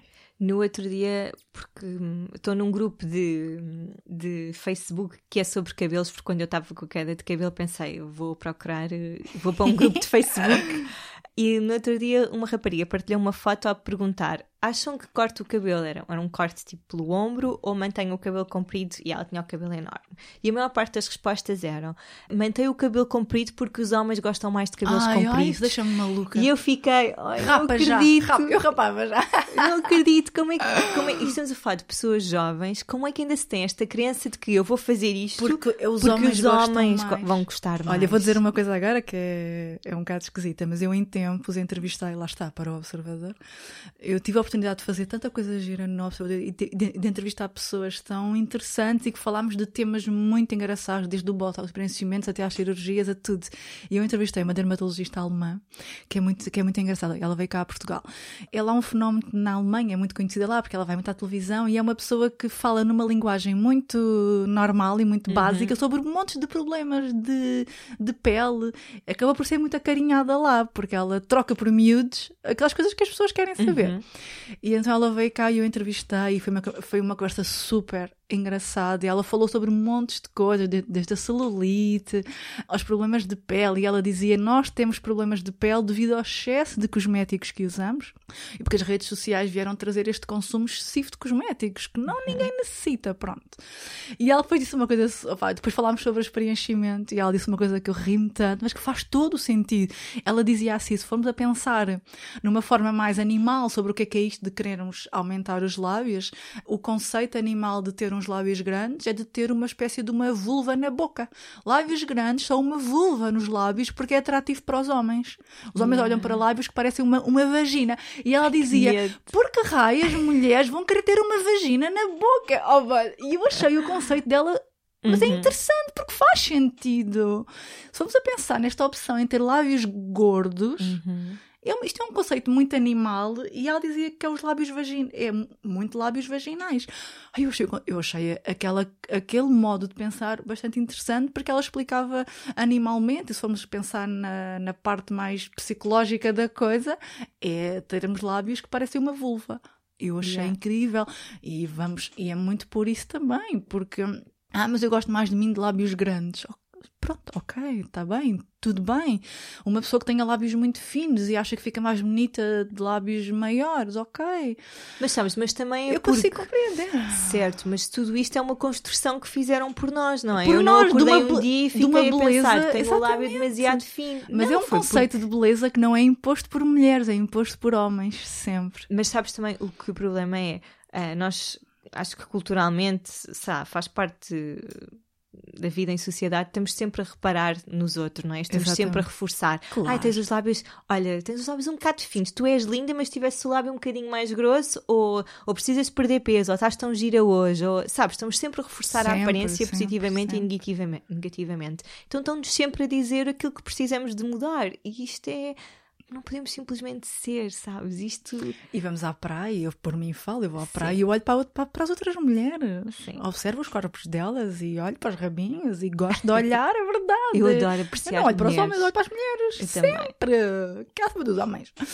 olho para o corpo as- e olho e comparo e penso. E, e sabes uma coisa? Eu uma vez estava na- numa praia, quando era mais miúda, mais adolescente, estava na praia com um grupo de, de rapazes. E, ta- e eles estavam todos sentados à beira-mar e as raparigas passavam e eles faziam comentários. E Clássico. nós estávamos a ouvir os comentários deles. Agora eu vou-vos dizer uma coisa que é tudo aquilo que nós diríamos mulheres que era ah, é gorda, não sei o quê, eles não reparavam em nada disso, Sim. nada. E as raparigas passavam e eles ficavam, eh, diziam coisas como do género, aquela coisa, "Ei, esta é tesudona, esta é mesmo tesuda, e mamas, rabos, eles não reparavam nem em celulite, nem nada disso. Eles só olhavam para mamas e rabos. Tesuda, não tesuda. E eu, eu na altura pensei, é incrível, como tudo aquilo que para nós, que eu olhava, porque eu olhava para a celulite, para o não sei quê, para as estrias, para não sei quê, eles não reparavam em nada disso. Não, eles, para eles, eles, os homens também são muito básicos nisso. Mas eu na altura achei bastante interessante porque eu ficava, caramba, tudo aquilo que para mim, e que eu olho para mim, ai, não gosto, tenho celulite, Sim. tenho não sei o quê, eles não ligam a nada disso. Também é um conceito que só nós é que prestamos muita Uhum, atenção a sim, isso. sim. Mas por outro lado, os homens têm um conceito de beleza física que é muita pressão para, para, para as mulheres. Uhum. E esta pressão da sociedade e, de, e desta pressão da- da beleza é um conceito que é imposto por homens, pelo Uhum. sexo oposto, porque não somos, eu acho que não somos nós mulheres que impomos que lábios grandes é que é bonito, Uhum, não é? Sim. É um sim. bocado um conceito sexual eh, para agradar ao sexo oposto. Está tudo tão, É tão É. deturpado, não é? Da É. forma que estamos, a forma como estamos a viver, aquilo a que damos valor. Mas porque agora também vivemos na era da aparência, na era das fotografias, na era digital, em que a imagem, pff, imagem é tudo, filtro, nós todos queremos ter uma, uma cara com um filtro todos os dias. E uma coisa que me faz muita confusão é também daqueles temas que eu também já debati imenso, e, enfim, que é nós fazemos tanta coisa nas redes sociais e expomos a nossa imagem de uma forma às vezes tão negativa, não é? E, e e às vezes eu questiono-me assim. Eu vejo raparigas a tirar fotos em lingerie e eu penso, ela não tem vergonha de ir para o trabalho a seguir, no dia seguinte, o chefe dela viu-a em lingerie. não é? Se formos a pensar bem, nós vivemos mais preocupados com o que as pessoas virtuais veem do que aquilo que as pessoas reais à nossa volta veem. Uhum. Porque se calhar há 10 anos, o quê? Agora o meu chefe ver-me em sutiã, com vergonha, não é? Uhum. Mas hoje em dia é um conceito que já, já ninguém liga, não é? E eu, mas é, é, uma, é uma coisa que a mim, pessoalmente, eu não me quero expor dessa forma, mas, mas também não tenho nada contra quem o faz. Mas eu penso muito nisso, que é Mas é bom questionarmos. não é? questionarmos isso, que é como é que o, o mundo mudou, que nós interessamos mais por aquilo que mostramos à nossa audiência virtual do que aquilo que nós mostramos à nossa audiência real, que são as pessoas que nos rodeiam. Quem nos rodeia sabe, imagina, quem nos rodeia sabe que a gente tem um dente de castanha à frente. Mesmo que no nosso Instagram tenhamos cheios de filtros e temos os dentes branquinhos. Isto não é estranho pensar que nos Sim. preocupamos mais com aquilo que as pessoas que não nos conhecem vão ver e vão pensar de nós. No outro dia eu fui a uma festa de um aniversário de uns amigos e quando cheguei à festa estava a contar as peripécias que tinham acontecido no- nesse dia cá em casa. E os meus amigos disseram, os meus amigos da vida real disseram, pois eu vi, publicaste no Instagram e eu fiquei, e deu caiu mesmo uma ficha de, claro, claro que eles sabem, que estupidez, agora Yeah. vou estar com os meus amigos, não tenho nada para lhes contar. Já Porque entretanto já publiquei não sei quantas coisas sobre o meu dia no Instagram e comecei a questionar É e, verdade. e decidi mudar um bocado Sim, aquilo que sim. partilho nas redes. Porque... Eu não partilho nada da minha vida, raramente. E uma, e uma coisa que eu faço também é eu nunca publico nada em real time. Uhum. Nunca. Nunca partilho nada onde eu estou, nunca. Isto também por uma questão de segurança, porque eu acho que nós também não pensamos muito nisso, da segurança. Que não sabemos quem nos checa, quem está do outro lado. E uma vez escrevi um post sobre isso e depois alguém, muito bizarro, escreveu um comentário que eu pensei, esta pessoa é mesmo assustadora.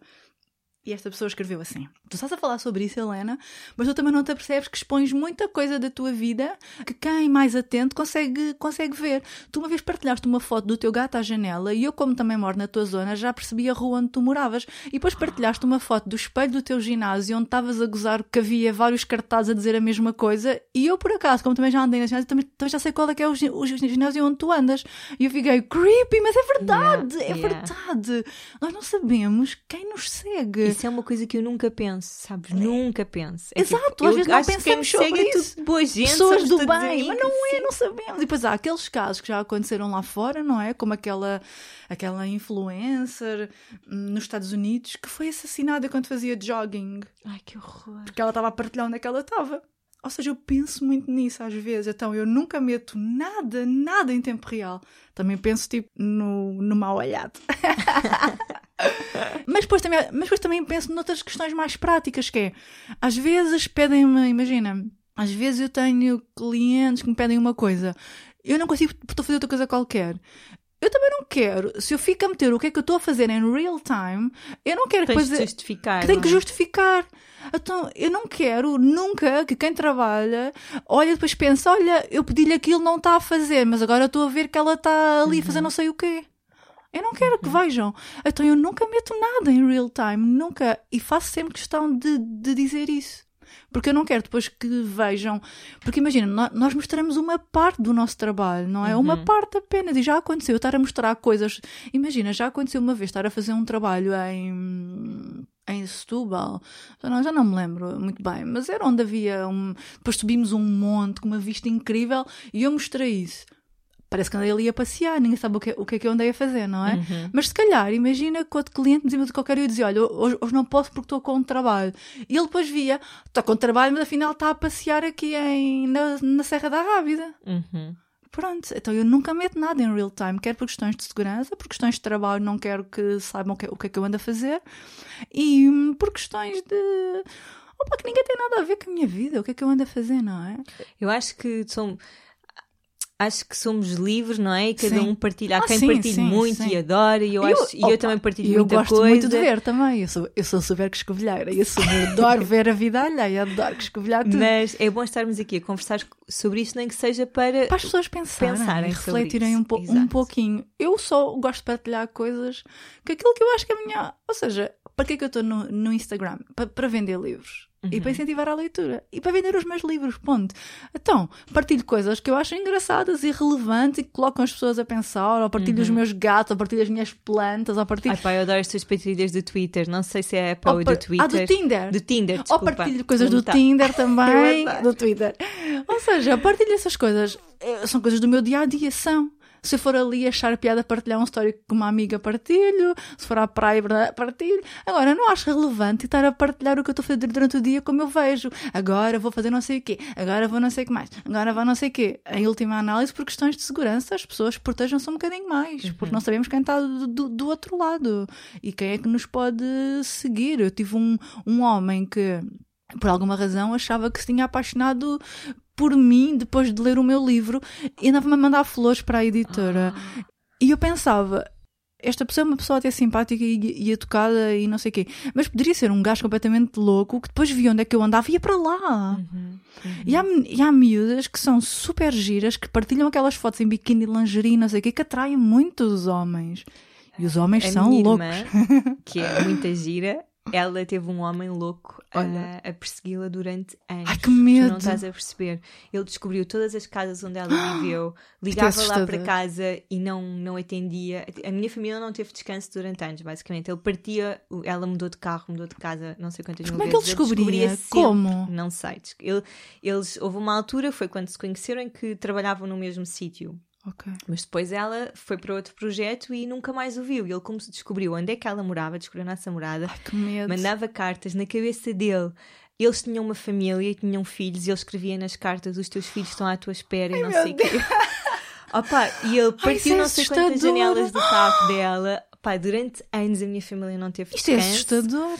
Só que nós não sabíamos quem ele era, portanto, ir à polícia não tínhamos, tínhamos aquelas provas e fomos. E, e depois houve um dia, a coisa acabou com. ah, houve um dia que a coisa. Ele já devia estar numa fase tão maluca em que, hum, ao telefone, ele disse. venham à janela que eu mato-vos e não sei o quê. E nós fomos à janela, não, depois percebemos que ele estava cá em baixo. Acho que o meu cunhado, na altura, o, o namorado da minha irmã, agora eles já não estão juntos, deu um murro a este, a este homem. Depois estávamos a tentar apanhá-lo para irem à polícia e ele depois desapareceu e deve ter apanhado outra mulher a quem, Ai, sabes, porque Deus. depois. Isto é. é. É como aquela série, daquela como aquela mulher. série You, vejam a série. Essa é um reflexo disso. É, uma, é um predador. Foi muito Depois apanhou outra obsessão. Depois arranjou outra obsessão, eventualmente. Estás sempre assim, sabes, a olhar. Ai, que Porque medo. depois todos atendíamos o telefone, não é? E vais atender o telefone. Normalmente, imagina, eu tinha pai há 10 anos, portanto, nem, nem sequer havia telemóvel, Nem nada havia disso. nada disso, exato. Um, atendia ao Ai, que telefone e de assustadora. repente- E ela disse assim, eu estou cá em baixo e não sei que hora. Ai, meu Deus. Agora se me lembrar, fiquei nervosa. Mas olha, isto é uma coisa boa para as pessoas refletirem, porque as pessoas partilham muito do seu dia a dia e da sua vida pessoal, das suas casas, dos seus locais de trabalho, do que é que andam a fazer, para onde é que vão, agora vou almoçar ali, agora vou colar. Isso é uma coisa mesmo para, para, para refletir. Eu, como moro sozinha, não quero que ninguém saiba onde é que eu moro. Claro. Aliás, eu não dou a minha morada a ninguém. Claro. A sede da minha empresa é morada do- dos meus pais. Toda a gente, a morada que eu dou é dos meus pais sempre, porque eles moram no último andar, até, até alguém lá chegar já o meu pai apanhou. É porque eu não quero nunca, não quero que ninguém saiba onde é que eu moro, nada, não quero sim, que vejam nada, nada, do que é que eu faço, onde é que eu vou, apenas porque, opa, nós não sabemos quem está do outro lado. E eu acredito que aquelas raparigas que se expõem numa. que têm perfis muito mais sensuais e tiram muitas fotografias, eu acho que atraem muito mais homens, não é claro, obviamente, e que não sabemos. E eu- por isso é que eu acho que aquela série, agora tu e eu, é uma série que toda a gente tem que ver, porque mostra mesmo o comportamento de um predador. Ele é super engraçado, o Joe. Ele, a forma como ele descobre tudo delas. Que Descobre horror. tudo, onde elas moram, tudo. Tudo é muito fácil. Se formos a pensar bem, é muito fácil uma pessoa descobrir tudo sobre, Sim, ti, sim. sobre Ah, ti hoje sim, em dia. Sim, sim. Muito fácil. E Por a isso- invasão de privacidade? Eu já recebi, de certeza que também já recebeste, não é? As mulheres, fotos de homens nus e de pênis e essas yeah. coisas. Sim. Dick pic, claro. É E tipo, bizarro, é é que tu tens bizarro. coragem de invadir o espaço de uma pessoa e enviar? Eu não pedi nada disto. Olha, sabe? eu tive um homem que uma vez me mandou tanta fotografia, mandava-me tanta mensagem, que chegou a um ponto que eu disse assim mesmo, se tu não parares de mandar estas... Porque imagina, eu cheguei a bloquear e ele mandou para o e-mail. Foi assim uma coisa qualquer e chegou a um ponto em que, eu, em que eu disse assim, se tu não parares de mandar, eu vou publicar isto tudo com a tua foto e com o teu nome. E aí parou. Eu vou partilhar com a tua foto e com o teu nome e não vou, e não vou ser simpática. Passava-me a mandar, a mandar fotos dele todos os dias. É uma coisa assustadora, vá, coitado. E depois eu bloqueei e depois mandava-me para, para o e-mail. Isto é como estarmos na rua e ouvir piropos, não é? Só que Sim, aqui é digital. Assédio, É assédio esse- digital, assédio exatamente. digital, é horrível. Uma, uma- nós já estamos aqui há imenso tempo Ai, na conversa. Mas uma das coisas que eu queria falar contigo e que tu já, já partilhaste nas tuas redes sociais e eu, há pouco também falaste aqui é que tu vives com ansiedade. Não sei se. Sim. Como é que é? Como é que geres isso? Porque eu sei que há muitas pessoas que passam pelo mesmo. E sequer como é que sabe se existem níveis ou. Ai, eu acho que existem Fases. níveis. Isto é, muito, isto é um grande tabu, não é? E depois vai sempre haver alguém que vem discordar. Eu, no outro dia escrevi uma coisa sobre isso porque até no outro dia, foi, este, foi em dezembro, escrevi uma coisa sobre isso porque hum, hoje em dia está tudo tão banalizado nas redes sociais, a ansiedade. Hoje em dia as pessoas já não têm nervosas, têm ansiedade. Já não estão, já, já não estão nervosas porque vão ter uma, uma apresentação, não é? Estão com um ataque de pânico, já não. então já está tudo com um burnout. Está toda a gente em burnout. Já, já ninguém fica incomodado por ir a uma festa e não, não conhece ninguém, por ir a uma reunião. Não, tens fobia social, tens ansiedade social. Ou seja, eu acho que está tão banalizado que também já é um conceito que. E, e basta, imagina, eu sigo imensas páginas de memes, porque eu, porque eu gosto imenso e gosto dessas coisas. E, e o- e o conceito de tomar Xanax está super banalizado. Está super banalizado. E, e chegamos a uma altura em que já é um conceito, já é uma doença que já é tão difícil de ser levada a sério. Uhum. E eu escrevi um bocadinho sobre isso, até procurei uns, uns artigos online e partilhei, escrevi o que.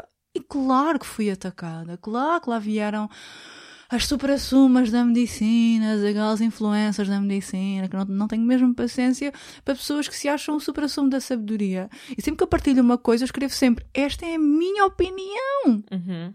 apenas a minha verdade. Se alguém quiser pensar sobre isto, boa, isto é apenas para refletir. Eu não estou a dizer que aquilo que eu estou a dizer é o correto. Eu estou a dizer que isto é a minha verdade, isto é o que eu sinto. Logo, isto é o meu espaço, eu escrevo sobre aquilo que eu sinto. E o que eu sinto é que a ansiedade, neste momento, pode estar a ser muito banalizada e pode estar a ser diagnóstico difícil de ser diagnosticado devido, à, devido à forma como já se banaliza isto tudo. Pronto. Mas tirando essas, essa, essa parte, que eu acho que há, há muitos níveis de ansiedade, há muitos tipos de ansiedade diferentes, muitos sintomas, e eu vivo com isto já desde que eu me lembro de mim, a própria minha mãe até me fala muito sobre isto, às vezes falamos sobre isso, que era para mim, quando eu era mais nova e não sabia explicar o que é que isto era, porque é que eu me sentia assim, porque é que eu me sentia estranha de vez em quando, o que eu dizia à minha mãe era: Mãe, estou com aquela sensação. E então a minha mãe, que já. A minha mãe teve uma coisa que eu acho que foi espetacular e que eu aconselho todos os. Não sei se é o mais correto a fazer, uhum. claro, mas a minha mãe nunca alimentou isto. Uhum. Ela desvalorizava. Ela fazia-me entender que isto era uma coisa psicológica e por isso ela nunca alimentou. Mas também na altura não se falava sobre isto, não é? Ninguém sabia dizer que, que o que eu tinha era, era uma ansiedade, era um, umas crises de pânico, não se explicava. E então a minha mãe, desde sempre, desvalorizou. Até quando eu estava, mãe, estou com aquela coisa. E era medo de morrer em criança? Era medo de morrer, era medo de ficar sozinha, era medo. Tudo o que fosse fora do normal para mim já me dava aquelas coisas. Uhum. Então o que, o que é que a minha mãe me dava? Mucoral. Não faz bem nem faz mal. e ela dizia: então vais tomar já o xarope, aquele xarope. E eu, ah, uhum. ah, tá bem. E eu tomava e pronto. Exato. E já me sentia melhor e sentia aquele conforto do xarope aquelas sensações que eu, que eu tinha, que eu tomava sempre antes de visitas de estudo, antes de qualquer coisa. Às, às vezes eu dizia, hum, sei lá, às vezes tinha muitas crises de, de, de, ansiedade, do medo que vou morrer, o medo que vai acontecer alguma coisa. Minha mãe, vai já, vai já tomar o xarope então era o mucaral que ela me dava. E ela. E, só que na altura, pronto, eu não levava aquilo. E ela desvalorizou sempre, sempre. E eu não sei se foi, não sei se é o melhor a fazer, obviamente. Para mim funcionou muito, muito bem, porque ela sentia que isto era tudo psicológico. Uhum. E que não sabia o que é que era, não, não tínhamos um nome para dar a isto, nem ela sabia o que é que era. Eram as minhas paranoias, pronto. Entretanto, eu comecei a ter crises, eu lembro-me de ter crises quando era miúda ataques mesmo fortes em discotecas. Mas estás a falar em ataques de pânico? Ataques de pânico. Okay. E nós achávamos então que eu tinha algum tipo de claustrofobia. Uhum. O que é uma coisa muito irónica e nós, nós falamos muito sobre isso. A minha mãe fala muito sobre isso: que é como é que a pessoa que tinha medo de morrer e não queria estar sozinha, agora é a pessoa que tem medo de estar no meio de tanta gente assim. Ou seja, era uma ansiedade que depois foi ganhando outros contornos ao longo uhum. dos anos. Só lhe demos um nome quando aos 20, no meu último ano de faculdade, eu sempre, neste tempo todo, sempre tive crises pontuais, tomava, tomava calmantes, aqueles calmantes mais Valdesper, aquelas coisas mais uhum. no, normais. Nunca ninguém me disse que, que, que eu tinha era ansiedade. No último ano da faculdade, eu comecei a ter ataques de pânico enormes e de crises mesmo gigantes no comboio, no estágio, na faculdade. E foi quando, foi quando se diagnosticou exatamente então a minha doença da tiroide, que pode até ter de despolutar uhum. essas crises muito maiores, porque está muito ligado uhum. ao, ao, ao, sistema hormonal. Uhum. E muita gente que tem problemas de tiroide tem, muito, tem muita ansiedade. E então foi quando se diagnosticou que afinal aquilo que eu tinha desde miúda era ansiedade e era crises de pânico. E eu na altura fiz um tratamento, isto nos meus 21 anos, fiz um tratamento durante dois anos com, com, com um antidepressivo. Não porque eu estivesse deprimida, mas porque era uma forma de controlar os ataques de pânico que eu estava a ter tantos uhum. diariamente quase devido à forma como o meu corpo estava tão descompensado por claro, causa claro. Da, da tiroide. E eu tinha ataques de pânico na faculdade, no meio dos exames. Eu, eu saí de vários exames nesse último ano. A minha mãe achava que eu estava, sei lá, com alguma coisa, alguma, alguma, sabes, uma fobia do último ano, algum burnout, alguma depressão, alguma, algum. Já, já pensava em tudo e mais alguma coisa, até que se, se diagnosticou.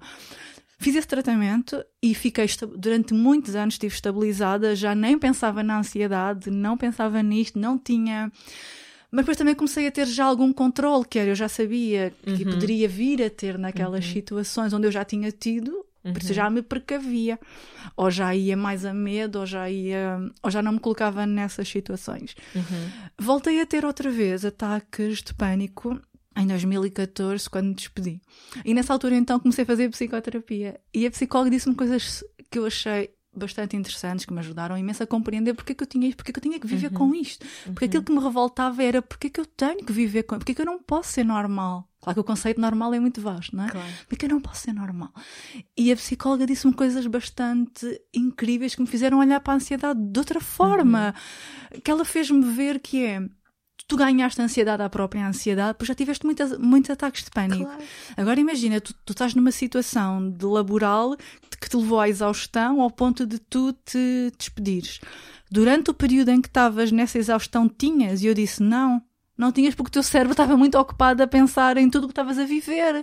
Imagina-te agora, saíste dessa situação em que tu estavas laboral, porque eu despedi-me completamente em burnout autêntico, ah, e fui para tribunal contra, contra o meu patrão e, e ganhei. Ah, mas passei por um período tão exaustivo que quando aquilo tudo acabou e o meu corpo, uau, acabou, veio tudo o que estava acumulado, veio ao de cima. E ela disse-me: é normal agora estás outra vez a ter ataques de pânico enormes e de crises de ansiedade enormes, porque o teu, o teu corpo agora parou. Uhum. E tudo o que estava aí dentro, que não Uhum. tinha espaço para vir ao de cima, Claro. porque estavas a lidar com isso diariamente, vem agora. Eu adorei tudo o que ela me explicou. Ela fez-me ver a ansiedade de, de uma forma que eu tentava controlá-la. E controlar não é a solução. E controlá-la só te a ter uma, uma, uma vida mais miserável ainda, porque tu não a controlas. É impossível. Ela é que te controla a ti, em último caso. E ela fez-me ver isso, que ela... Porque, porque tu queres controlar? E eu, eu, eu, eu dizia-lhe assim, porque eu não acho que seja normal coisas que eu quero fazer me façam sentir mal. Porque é que eu vou fazer uma coisa que eu quero ir, mas quando chego lá Uhum. tenho uma crise de pânico. Limita-te, não E é? limita-me. Eu não acho isso normal. Então eu, eu obrigo-me. E ela, e ela disse-me assim: o que é que uma pessoa que tem um enxaquecas faz quando está a sentir que vai ter uma enxaqueca? Controla a enxaqueca?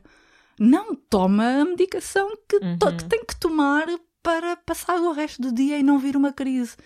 Quando tu sentes que estás a, a ficar estranha, porquê é que não has de tomar um SOS? Uhum. Porque se tu continuas a, a- a lutar contra a tua ansiedade, Uhum. tu vais ter mais e mais e Uhum. mais, porque tu já ganhaste um tu já ganhaste medo dela, porque vives há muitos anos com ela. Uhum. Se tu bloqueares os sintomas, porque isto é tão psicológico que imagina, às vezes eu tinha ataques com coisas que não tinham nada, mas se eu tinha um sintoma qualquer que por alguma razão me Uhum. Exato. lembrava algo, imagina, se eu estou aqui a conversar contigo e agora me dava uma palpitação, eu ficava logo, o que é que é isto? Vem aí, vem, Vem aí, aí, vem aí, vem aí, vem aí. E já entrava, já Uhum. começava e já não conseguia parar mais. E ela disse-me assim: se, quando, se quando tu te sentires que vais ter ou vais fazer alguma coisa que pode despoltar, porque já despoltou no passado e tens esse medo, toma logo um SOS. Não tentes controlar, toma. Uhum. Porque se tu bloqueares logo o sintoma, tu vais começar a perder o medo ao longo do, do tempo. E ela depois disse assim: a medicação não é um bicho-papão. A medicação é a tua bengala. Isso, isso não é mau. Para de olhar para ela de Nem uma há nada forma. de errado Nem nada de contigo. errado Uhum. contigo. Milhões de pessoas vivem dessa forma. Mal vive quem não procura ajuda Uhum. para lidar com a sua, porque a tua, a tua ansiedade está muito ligada com a tua falta de controle, desde que tu eras criança. Ela falou com a minha mãe também, tivemos Uhum. sessões com a minha mãe, para ela entender como é que eu era em criança, porque o que é que despoltava isto tudo, e, era, e sempre foi a falta de controle. Eu tinha medo de morrer, porquê? Porque não se controla. Eu tinha medo de ficar Uhum. sozinha, porquê? Porque estava sozinha que é que eu vou o fazer? que é que eu vou fazer? não é? Ninguém me vai ajudar. E eu lembro de uma vez em trabalho, já, agora já adulta, a primeira vez que eu viajei sozinha de avião para ir fazer um trabalho sozinha, uma entrevista a Paris, se não me engano, eu fui completamente em, em pânico, naquele estado de alerta total. Uhum. Quando é que eu vou ter o primeiro síntoma e vou ter que tomar já um SOS? Mas eu ia tranquila do género. Eu, eu sei que tenho um SOS que eu posso tomar, eu sei que se começar com alguma coisa eu posso tomar e ponto final, acabam-se os sintomas. Mas eu dei por mim no avião, isto é mesmo aquele pensamento de pessoa ansiosa que é. Eu cheguei ao avião, eu sentei-me e é, que- é aquele, aquele medo da falta de controle que é eu olhei à minha volta e eu comecei a observar as pessoas para pensar quem é que eram aquelas pessoas que tinham mais ar de, de mãe ou de pai para quem eu poderia pedir ajuda se acontecesse alguma coisa comigo. E eu Claro. pensei, meu Deus, isto é mesmo aquela falta de controle que eu tenho, eu quero sentir que controlo tudo. E se eu não controlo, que há alguém que me vai acudir. E então ela disse: a tua ansiedade está muito com a falta de controle, tu tens sempre que sentir que controlas as coisas. Então vamos arranjar forma de tudo o que te traz desconforto, vamos controlar isso. Uhum. Se tu vais para uma coisa qualquer, vais para uma situação que já te deu ansiedade no, no passado e tu tens medo de voltar a ter uma crise, um festival de verão. Se tu vais ao, Rock in Rio que tu queres ir porque queres muito ir ver aquela cantora e já sabes que no passado sentiste mal em festivais, vamos já anu- anular isso. Uhum. Não te exponhas já a pensar que vais ter. Toma antes de ir para lá um SOS. E eu dizia-lhe, mas isto não é estúpido, mas porquê que eu vou tomar um comprimido para uma coisa que eu, que eu quero fazer? E ela, não, não é estúpido. Não é estúpido. Quem é coxo não anda com uma bengala? Também gosta de andar na rua, não gosta? Não anda com a sua bengala. Esta é a tua bengala. Toma, porque se tu tomares logo antes, vais perder um medo. Eventualmente, daqui a um ano, ou daqui, tu vais pensar, ah, mas eu já fui naquela vez e não me aconteceu nada. E o que é que aconteceu no ano passado, há dois anos? Eu fui ao, por acaso fui ao Rock in Rio e no primeiro dia, eu fui três vezes, se não, se não, se não me engano, e no, no, primeiro, no primeiro dia que eu fui, eu tomei um SOS no carro, porque já ia a pensar, tomei, fui para lá, correu tudo bem, tranquilo, adorei, vimos, já, já não sei quem é que a gente viu no primeiro dia, tranquilíssimo. No dia seguinte fomos outra vez para ver Katy Perry, eu já ia mais tranquila, porque eu fiquei, oh, ontem correu tudo bem, e já não tomei nessa segunda vez, e correu tudo bem. Já estava mais tranquila, porque já tinha ido, não sei o quê, também nunca ficamos nunca lá à frente, ficamos sempre cá atrás e tal. Mas, ou seja, como eu controlei aquela, Uhum. expus-me à situação, mas tomei um SOS para estar tranquila, na segunda vez que eu me expus já ia mais. Tive ontem, correu bem, não me aconteceu nada, hoje vou mais tranquila, e já não tomei e correu-me bem. E, e ela fez-me ver isso, ela fez-me ver que a ansiedade não se controla. Vamos procurar as melhores ferramentas Uhum. para no teu dia a dia tu viveres com isso, Claro. sem medo. E sempre que sentires que estás estranhas, vamos, a- vamos tomar o que é que é melhor para ti. Este SOS funciona para ti? Funciona. Vais tomar. Eu nunca saio de casa sem ele na mala. Nunca. E se sair, volta atrás. Obrigada Senão por vou- teres partilhado Não vou ter. Porque, não sei, É, muito, parece um bocado... é um tabu enorme em torno da medicação. Eu, eu falo com muita gente que, que me aborda e há um tabu enorme em torno de teres que tomar uma medicação. Eu, uma coisa que eu mais digo é: eu adoro falar, adoro comunicar, eu adoro, adoro falar com pessoas. Apresento, queria muito apresentar o meu livro. Eu, o primeiro livro, eu não fiz nada em público porque eu estava em crises enormes ne- nessa altura e eu neste obriguei-me. E eu disse mesmo a ela: eu quero apresentar o meu livro em público, eu quero ir a livrarias, eu quero fazer encontros, mas expor-me é uma coisa que me cria imensos ataques de pânico. E ela disse assim: vamos controlar então antes. E eu disse, e depois, e depois eu li uma entrevista a um cantor, ai, eu, aquilo mudou. Fez-me pensar de uma forma incrível, que ele disse assim: aquilo que eu mais amo fazer na vida, que é cantar, é o que mais sofrimento me traz Pois. porque ele tinha ataques de pânico em palco. E ele disse que sentia, até hum, a palavra não é hipócrita, sentia-se hipócrita com ele próprio. Como é que aquilo que eu mais amo, aquilo que eu acho que é para aquilo que eu nasci para fazer, me traz tanto sofrimento? E ele lutava contra isso, até que ele decidiu pedir ajuda e fazer medicação para isso, e toma medicação sempre que vai para palco. E eu pensei, é verdade, isto não é nada de errado connosco. Uhum. Eu adoro falar e adoro estar com pessoas e, e adorava fazer mais coisas em público. Isso traz-me um sofrimento atroz. Traz, é verdade que me traz, porque eu odeio expor-me. Eu fico imenso estar em público com pessoas a olhar para mim faz-me ficar completamente. que é normal, muita gente sente assim, não é? Mas como eu no passado já tive ataques de pânico a fazer isto, criou aquele medo. Claro, E ela disse-me: Este ano vais tomar sempre antes, sem qualquer. Qual é que é o tabu?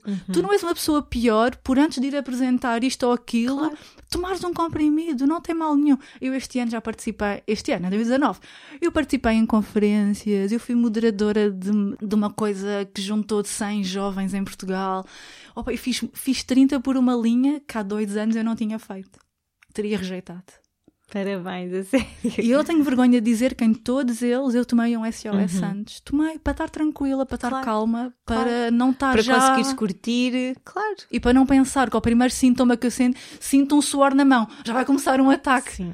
E depois é super psicológico. Sim. Então eu tomei sempre, porque só o facto de eu tomar se já me, se calhar se me desse aí um que não era aquilo, era placebo, se calhar também o efeito ia ser a mesma coisa. Eu acredito Uhum. que sim, porque é tudo muito psicológico. Mas só o facto de eu tomar o meu SOS ou de o ter sempre na mala comigo para qualquer situação já me faz viver tranquila o dia a dia. Posso dizer que às vezes passa-se meses sem que eu tome. Outras vezes sinto-me um bocado estranha, sei lá, e tomo. Mas já chegou a passar-se meses e eu não toco neles. Não toco. Pois sei lá, pois às vezes vou fazer uma coisa qualquer e tomo. Uhum. Imagina, eu uma vez tive um ataque de pânico no IKEA. Como é que é possível no IKEA? E eu gosto de lá ir, não gosto. Vou, muito, vou, vou lá muito poucas vezes, é verdade. Aquilo é muito grande e faz muita confusão pensar que estás lá dentro e não há saídas, não é? Claro que há aquelas de, de, de emergência. Aquilo, aquilo eh, faz muita ansiedade lá, lá lá dentro. E eu tive um ataque de pânico lá dentro há uns anos e ganhei um pavor ao- ao- mesmo ao IKEA. E agora vou lá, mas sempre que vou, vou sempre, para já nunca vou para lá passear, essa é a primeira. Vou sempre Vais lá já vou saber o que que eu é que quero, vou lá o que eu quero. Mas estou sempre, isto é uma coisa que depois é psicológica, mas um dia a minha, a minha psicóloga disse-me assim: sabes quem é que vai sobreviver numa situação qualquer de emergência e de caos? Quem tem ansiedade. e já, já precaveu viu, todos os- claro. Já precaveu tudo. É verdade, porque onde quer que Claro. eu vá, eu estou a observar tudo. Eu vou ao IKEA e sempre que eu vou, eu já sei onde é que são as saídas de emergência, que eu estou sempre a olhar para elas. Estou sempre a olhar, ah, ela, ah, ah. Isto, é, isto é uma coisa tão já natural em mim. Eu entro, nos, eu entro num festival, ou entro numa discoteca, ou entro num bar, Sim. eu já sei onde é que eu tenho que sair. Eu já sei. Eu já nunca fico longe da- das portas, essa é a primeira. Mas imagina, quando eu fui ao Rock in Rio naquele, naquela vez há, há dois anos, ah, na primeira vez tomei o meu SOS, entrei com a minha amiga que também é assim meio louca como eu, e nós, sem falarmos uma com a outra, oh, pá, isto é uma coisa tão engraçada. Sabe sabe o que é que nós fizemos? Entramos lá, começámos a olhar e fomos ver por onde é que nós poderíamos fugir numa situação qualquer de emergência. E então vimos que por trás da roda gigante a grade era mais baixinha, podíamos trepar a grade. Porque o nosso pensamento era, numa emergência, sair pela porta vai ser impossível. Vamos morrer atropelados. Então a gente foge para trás da roda gigante, opa. E nós sem falar de uma com a outra, já íamos as duas a pensar nisso. e é verdade, numa, numa emergência, quem vive com estas coisas e está sempre com, com medo de, de, de uma coisa qualquer acontecer, ou de morrer, ou de ficares presa num sítio, para mim é o que mais me cria a ansiedade de ficar presa, a pessoa já, já viu todos os cenários possíveis e imaginários para sair dali. Então ela, ela, ela- dizia: Tu vais sobreviver, tu tu já viste onde é que é a saída de emergência, tu já viste tudo. Isto também dá, que- dá, dá que pensar. Mas Obrigada eu acho que é muito teres interessante. E espero que quem, quem viva, quem sinta estas coisas, Sim, não se, se sinta ajudar uma, sozinho, não se sinta sozinho e se não ajudar é? uma pessoa a pensar, ok, não tem mal nenhum em tomar uma medicação. Não, não Claro. tem. Eu, para tudo o que eu faço fora do normal, que me implique estar em público, falar, eu tomo. Não faz de mim pior pessoa, ou menos, ou mais profissional. ainda bem que a medicação existe Exato. e não muda absolutamente nada, Nada. sobre ti, nem Nada. sobre quem tu és. Exatamente. e- Não é Sim. uma fraqueza, é uma coisa completamente Uhum. normal. Uhum. E se, se tomar uma medicação ajuda uma pessoa a viver melhor, ainda bem. Ainda bem que existe, ainda bem. Porque viver como antigamente, que as pessoas viviam com tantas doenças que hoje em dia se, pode, se pode ter qualidade de vida com elas. Uhum. Por isso. Antes de nos irmos embora, as três perguntas que Ah, Estamos a falar há sempre. imenso Pois tempo. Eu sou uma tagarela. Então, hum, algo que estejas a trabalhar em ti neste momento, um sonho que tenhas realizado e um sonho que esteja por realizar. Olha, algo que eu esteja a trabalhar em mim neste momento é hum, a nível interior, interiormente, olha, é ser menos impulsiva, porque eu sou muito impulsiva e não posso ser. Ou seja, eu vejo uma. Posso, dar um, posso já dar uma situação me, que me aconteceu ontem. Eu fui aos Correios e estava lá nos Correios, na minha, no meu balcãozinho, com a minha senhora, e estava a ouvir a, a- uma moça ao meu lado, no outro balcão, que se tinha esquecido do papelinho para levantar a encomenda. Uhum. E a, a- e a senhora dos Correios estava a dizer: Ah, mas sem o papel não posso fazer nada. E ela, ah, mas, mas hoje é o último dia, não sei o que, ah, não posso fazer nada. E eu sou super impulsiva e tudo o que eu vejo eu meto-me no bedelho e não posso fazer isso. Eu tenho que, eu não posso ser assim. Meti-me logo na conversa e disse assim: Foi logo, meti-me na conversa e disse assim: Olha, mas eu no outro dia vim cá também sem papel e o senhor que estava aqui, que era super simpático, conseguiu encontrar a minha encomenda e eu assinei outro em me abdicava do que eu tinha lá, lá em casa e consegui levantar a encomenda. Bem, a mulher lançou-me um olhar de fúria, dos correios, claro, e disse assim: mas tinha o, tinha o código. E eu não, só tinha o meu nome. E ela, ah, portanto está à espera que, que, que agora vá ali para o armazém procurar uma a uma o, onde é que está a encomenda de, desta senhora. E eu. Uh, pois. E depois pensei, não, eu não posso fazer isto, eu não posso meter nas conversas. Eu sou super impulsiva, eu meto-me em tudo, eu não consigo ficar calada e não posso ser assim. Então, uma coisa que para trabalhar para mim este ano é mesmo ser menos impulsiva, porque eu sou super impulsiva, tanto para o bem como para o mal. E não posso, tenho mesmo que pensar. Às vezes também penso nisso, é porque é que eu fui dizer Porquê isto? que eu fui dizer isto? Eu sou muito desbocada, estou sempre sou. a contar as, coisas, tipo, as dificuldades que eu tenho, os desafios a toda a gente. Eu também. penso, não vou acrescentar nada. Não cresci, ninguém tem nada a ver com isso. Eu, eu sou igual, eu dou por mim a falar sobre coisas que, não tem, que ninguém quer saber. E mas eu penso, "Pá, mas porquê que eu fui falar sobre isto?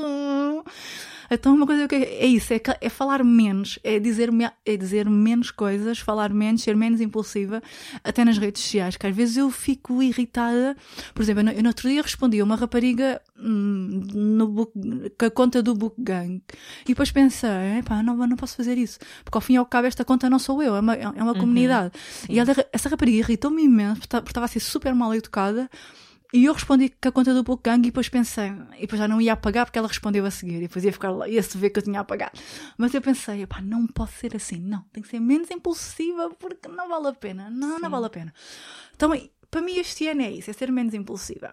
Um sonho para realizar é conseguir eh, Abris a tua, hum, a tua papelaria. a minha papelaria? Não, não, isso não. É um sonho para realizar. É os próximos passos que nós queremos dar no Book Gang, que é fazer uma coisa diferente, que, eh, que vai ser feito. Não, não, não é queremos, é vai ser feito em março, em princípio.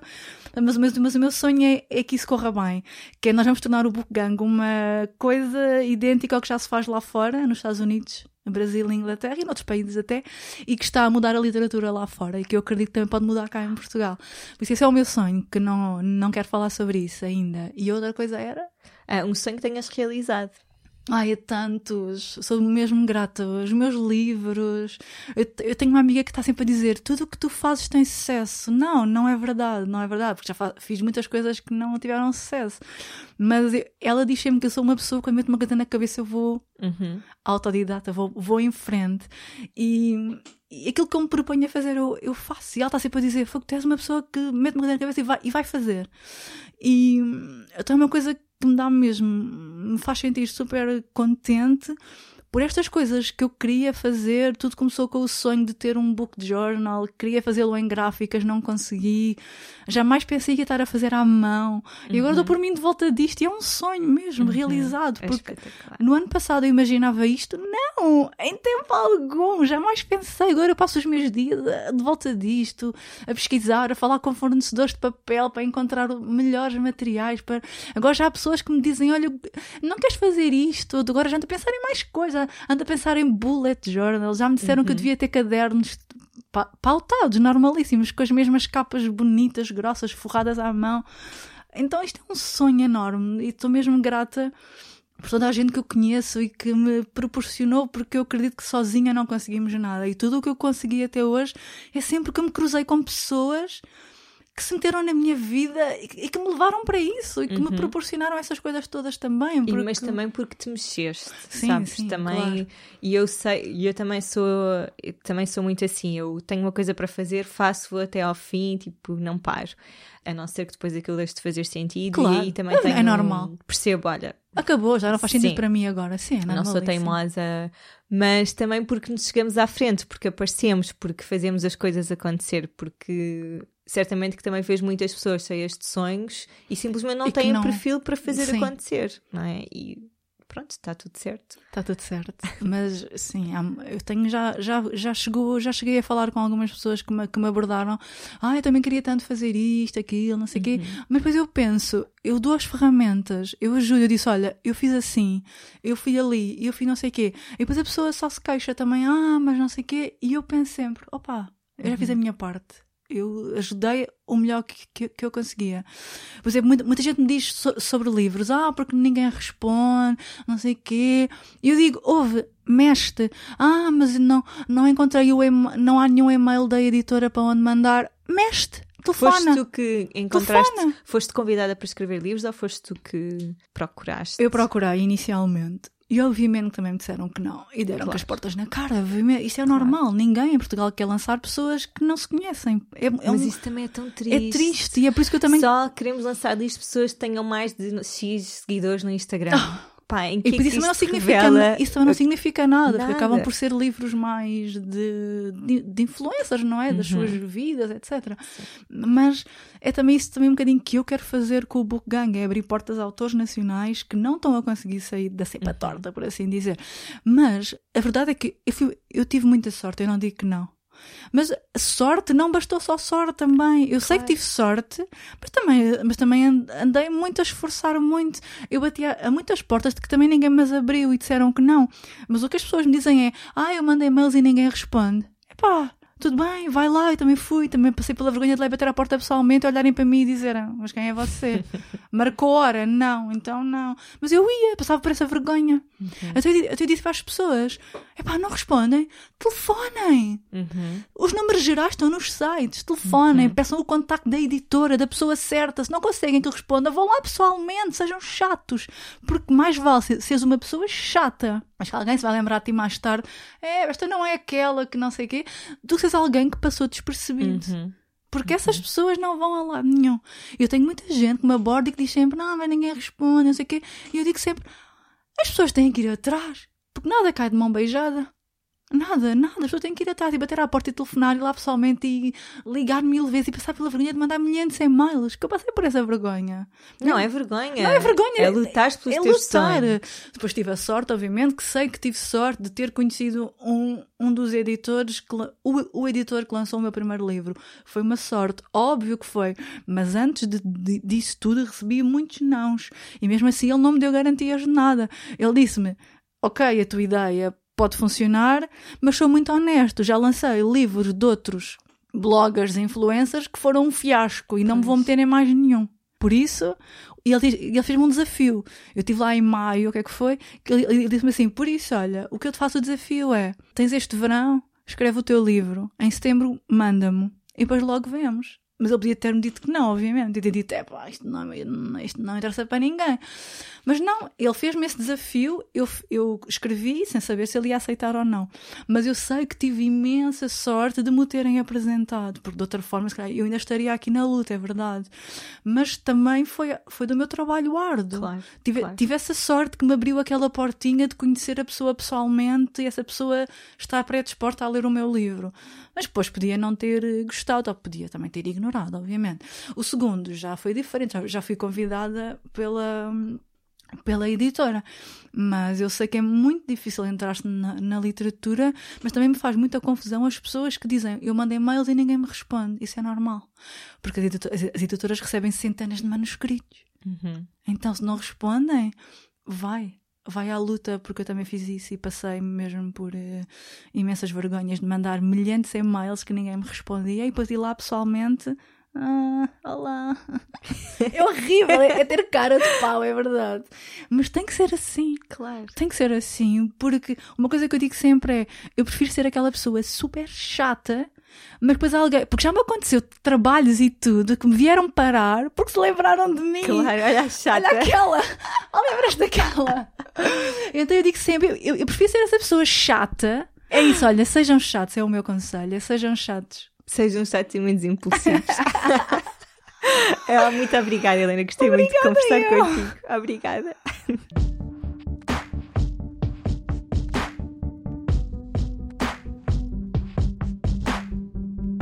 Muito obrigada por terem ficado até ao fim a ouvir-nos. Há pouco esqueci-me de referir que nós temos uma surpresa para os membros do Clube Oficina, uma mega exceção. Nós nunca fazemos descontos ou promoções com a Holística, porque eu acredito que hum, quando existe uma mega promoção, há um desconto, as pessoas não valorizam tanto o trabalho que dão e eu vejo em todas as holísticas, eh, já, eu já ofereci o holística a algumas amigas e, e é claro que a pessoa queria muito fazer o programa, mas o nível de comprometimento é diferente e é assim com toda a gente, porque não houve esse esforço financeiro. Eu acho que isso também faz parte de todo o trabalho e de todo o comprometimento, mas foi uma forma que nós encontramos para agradecer a todas as pessoas que têm estado aqui no clube e que não têm tido o conteúdo que eu gostaria que tivessem, mas já sabem, ainda estou numa fase de adaptação e pronto, em breve nós vamos encerrar esta temporada e na próxima, malta, vamos ter muitas novidades, por isso fiquem atentos. Mas o que eu queria dizer é que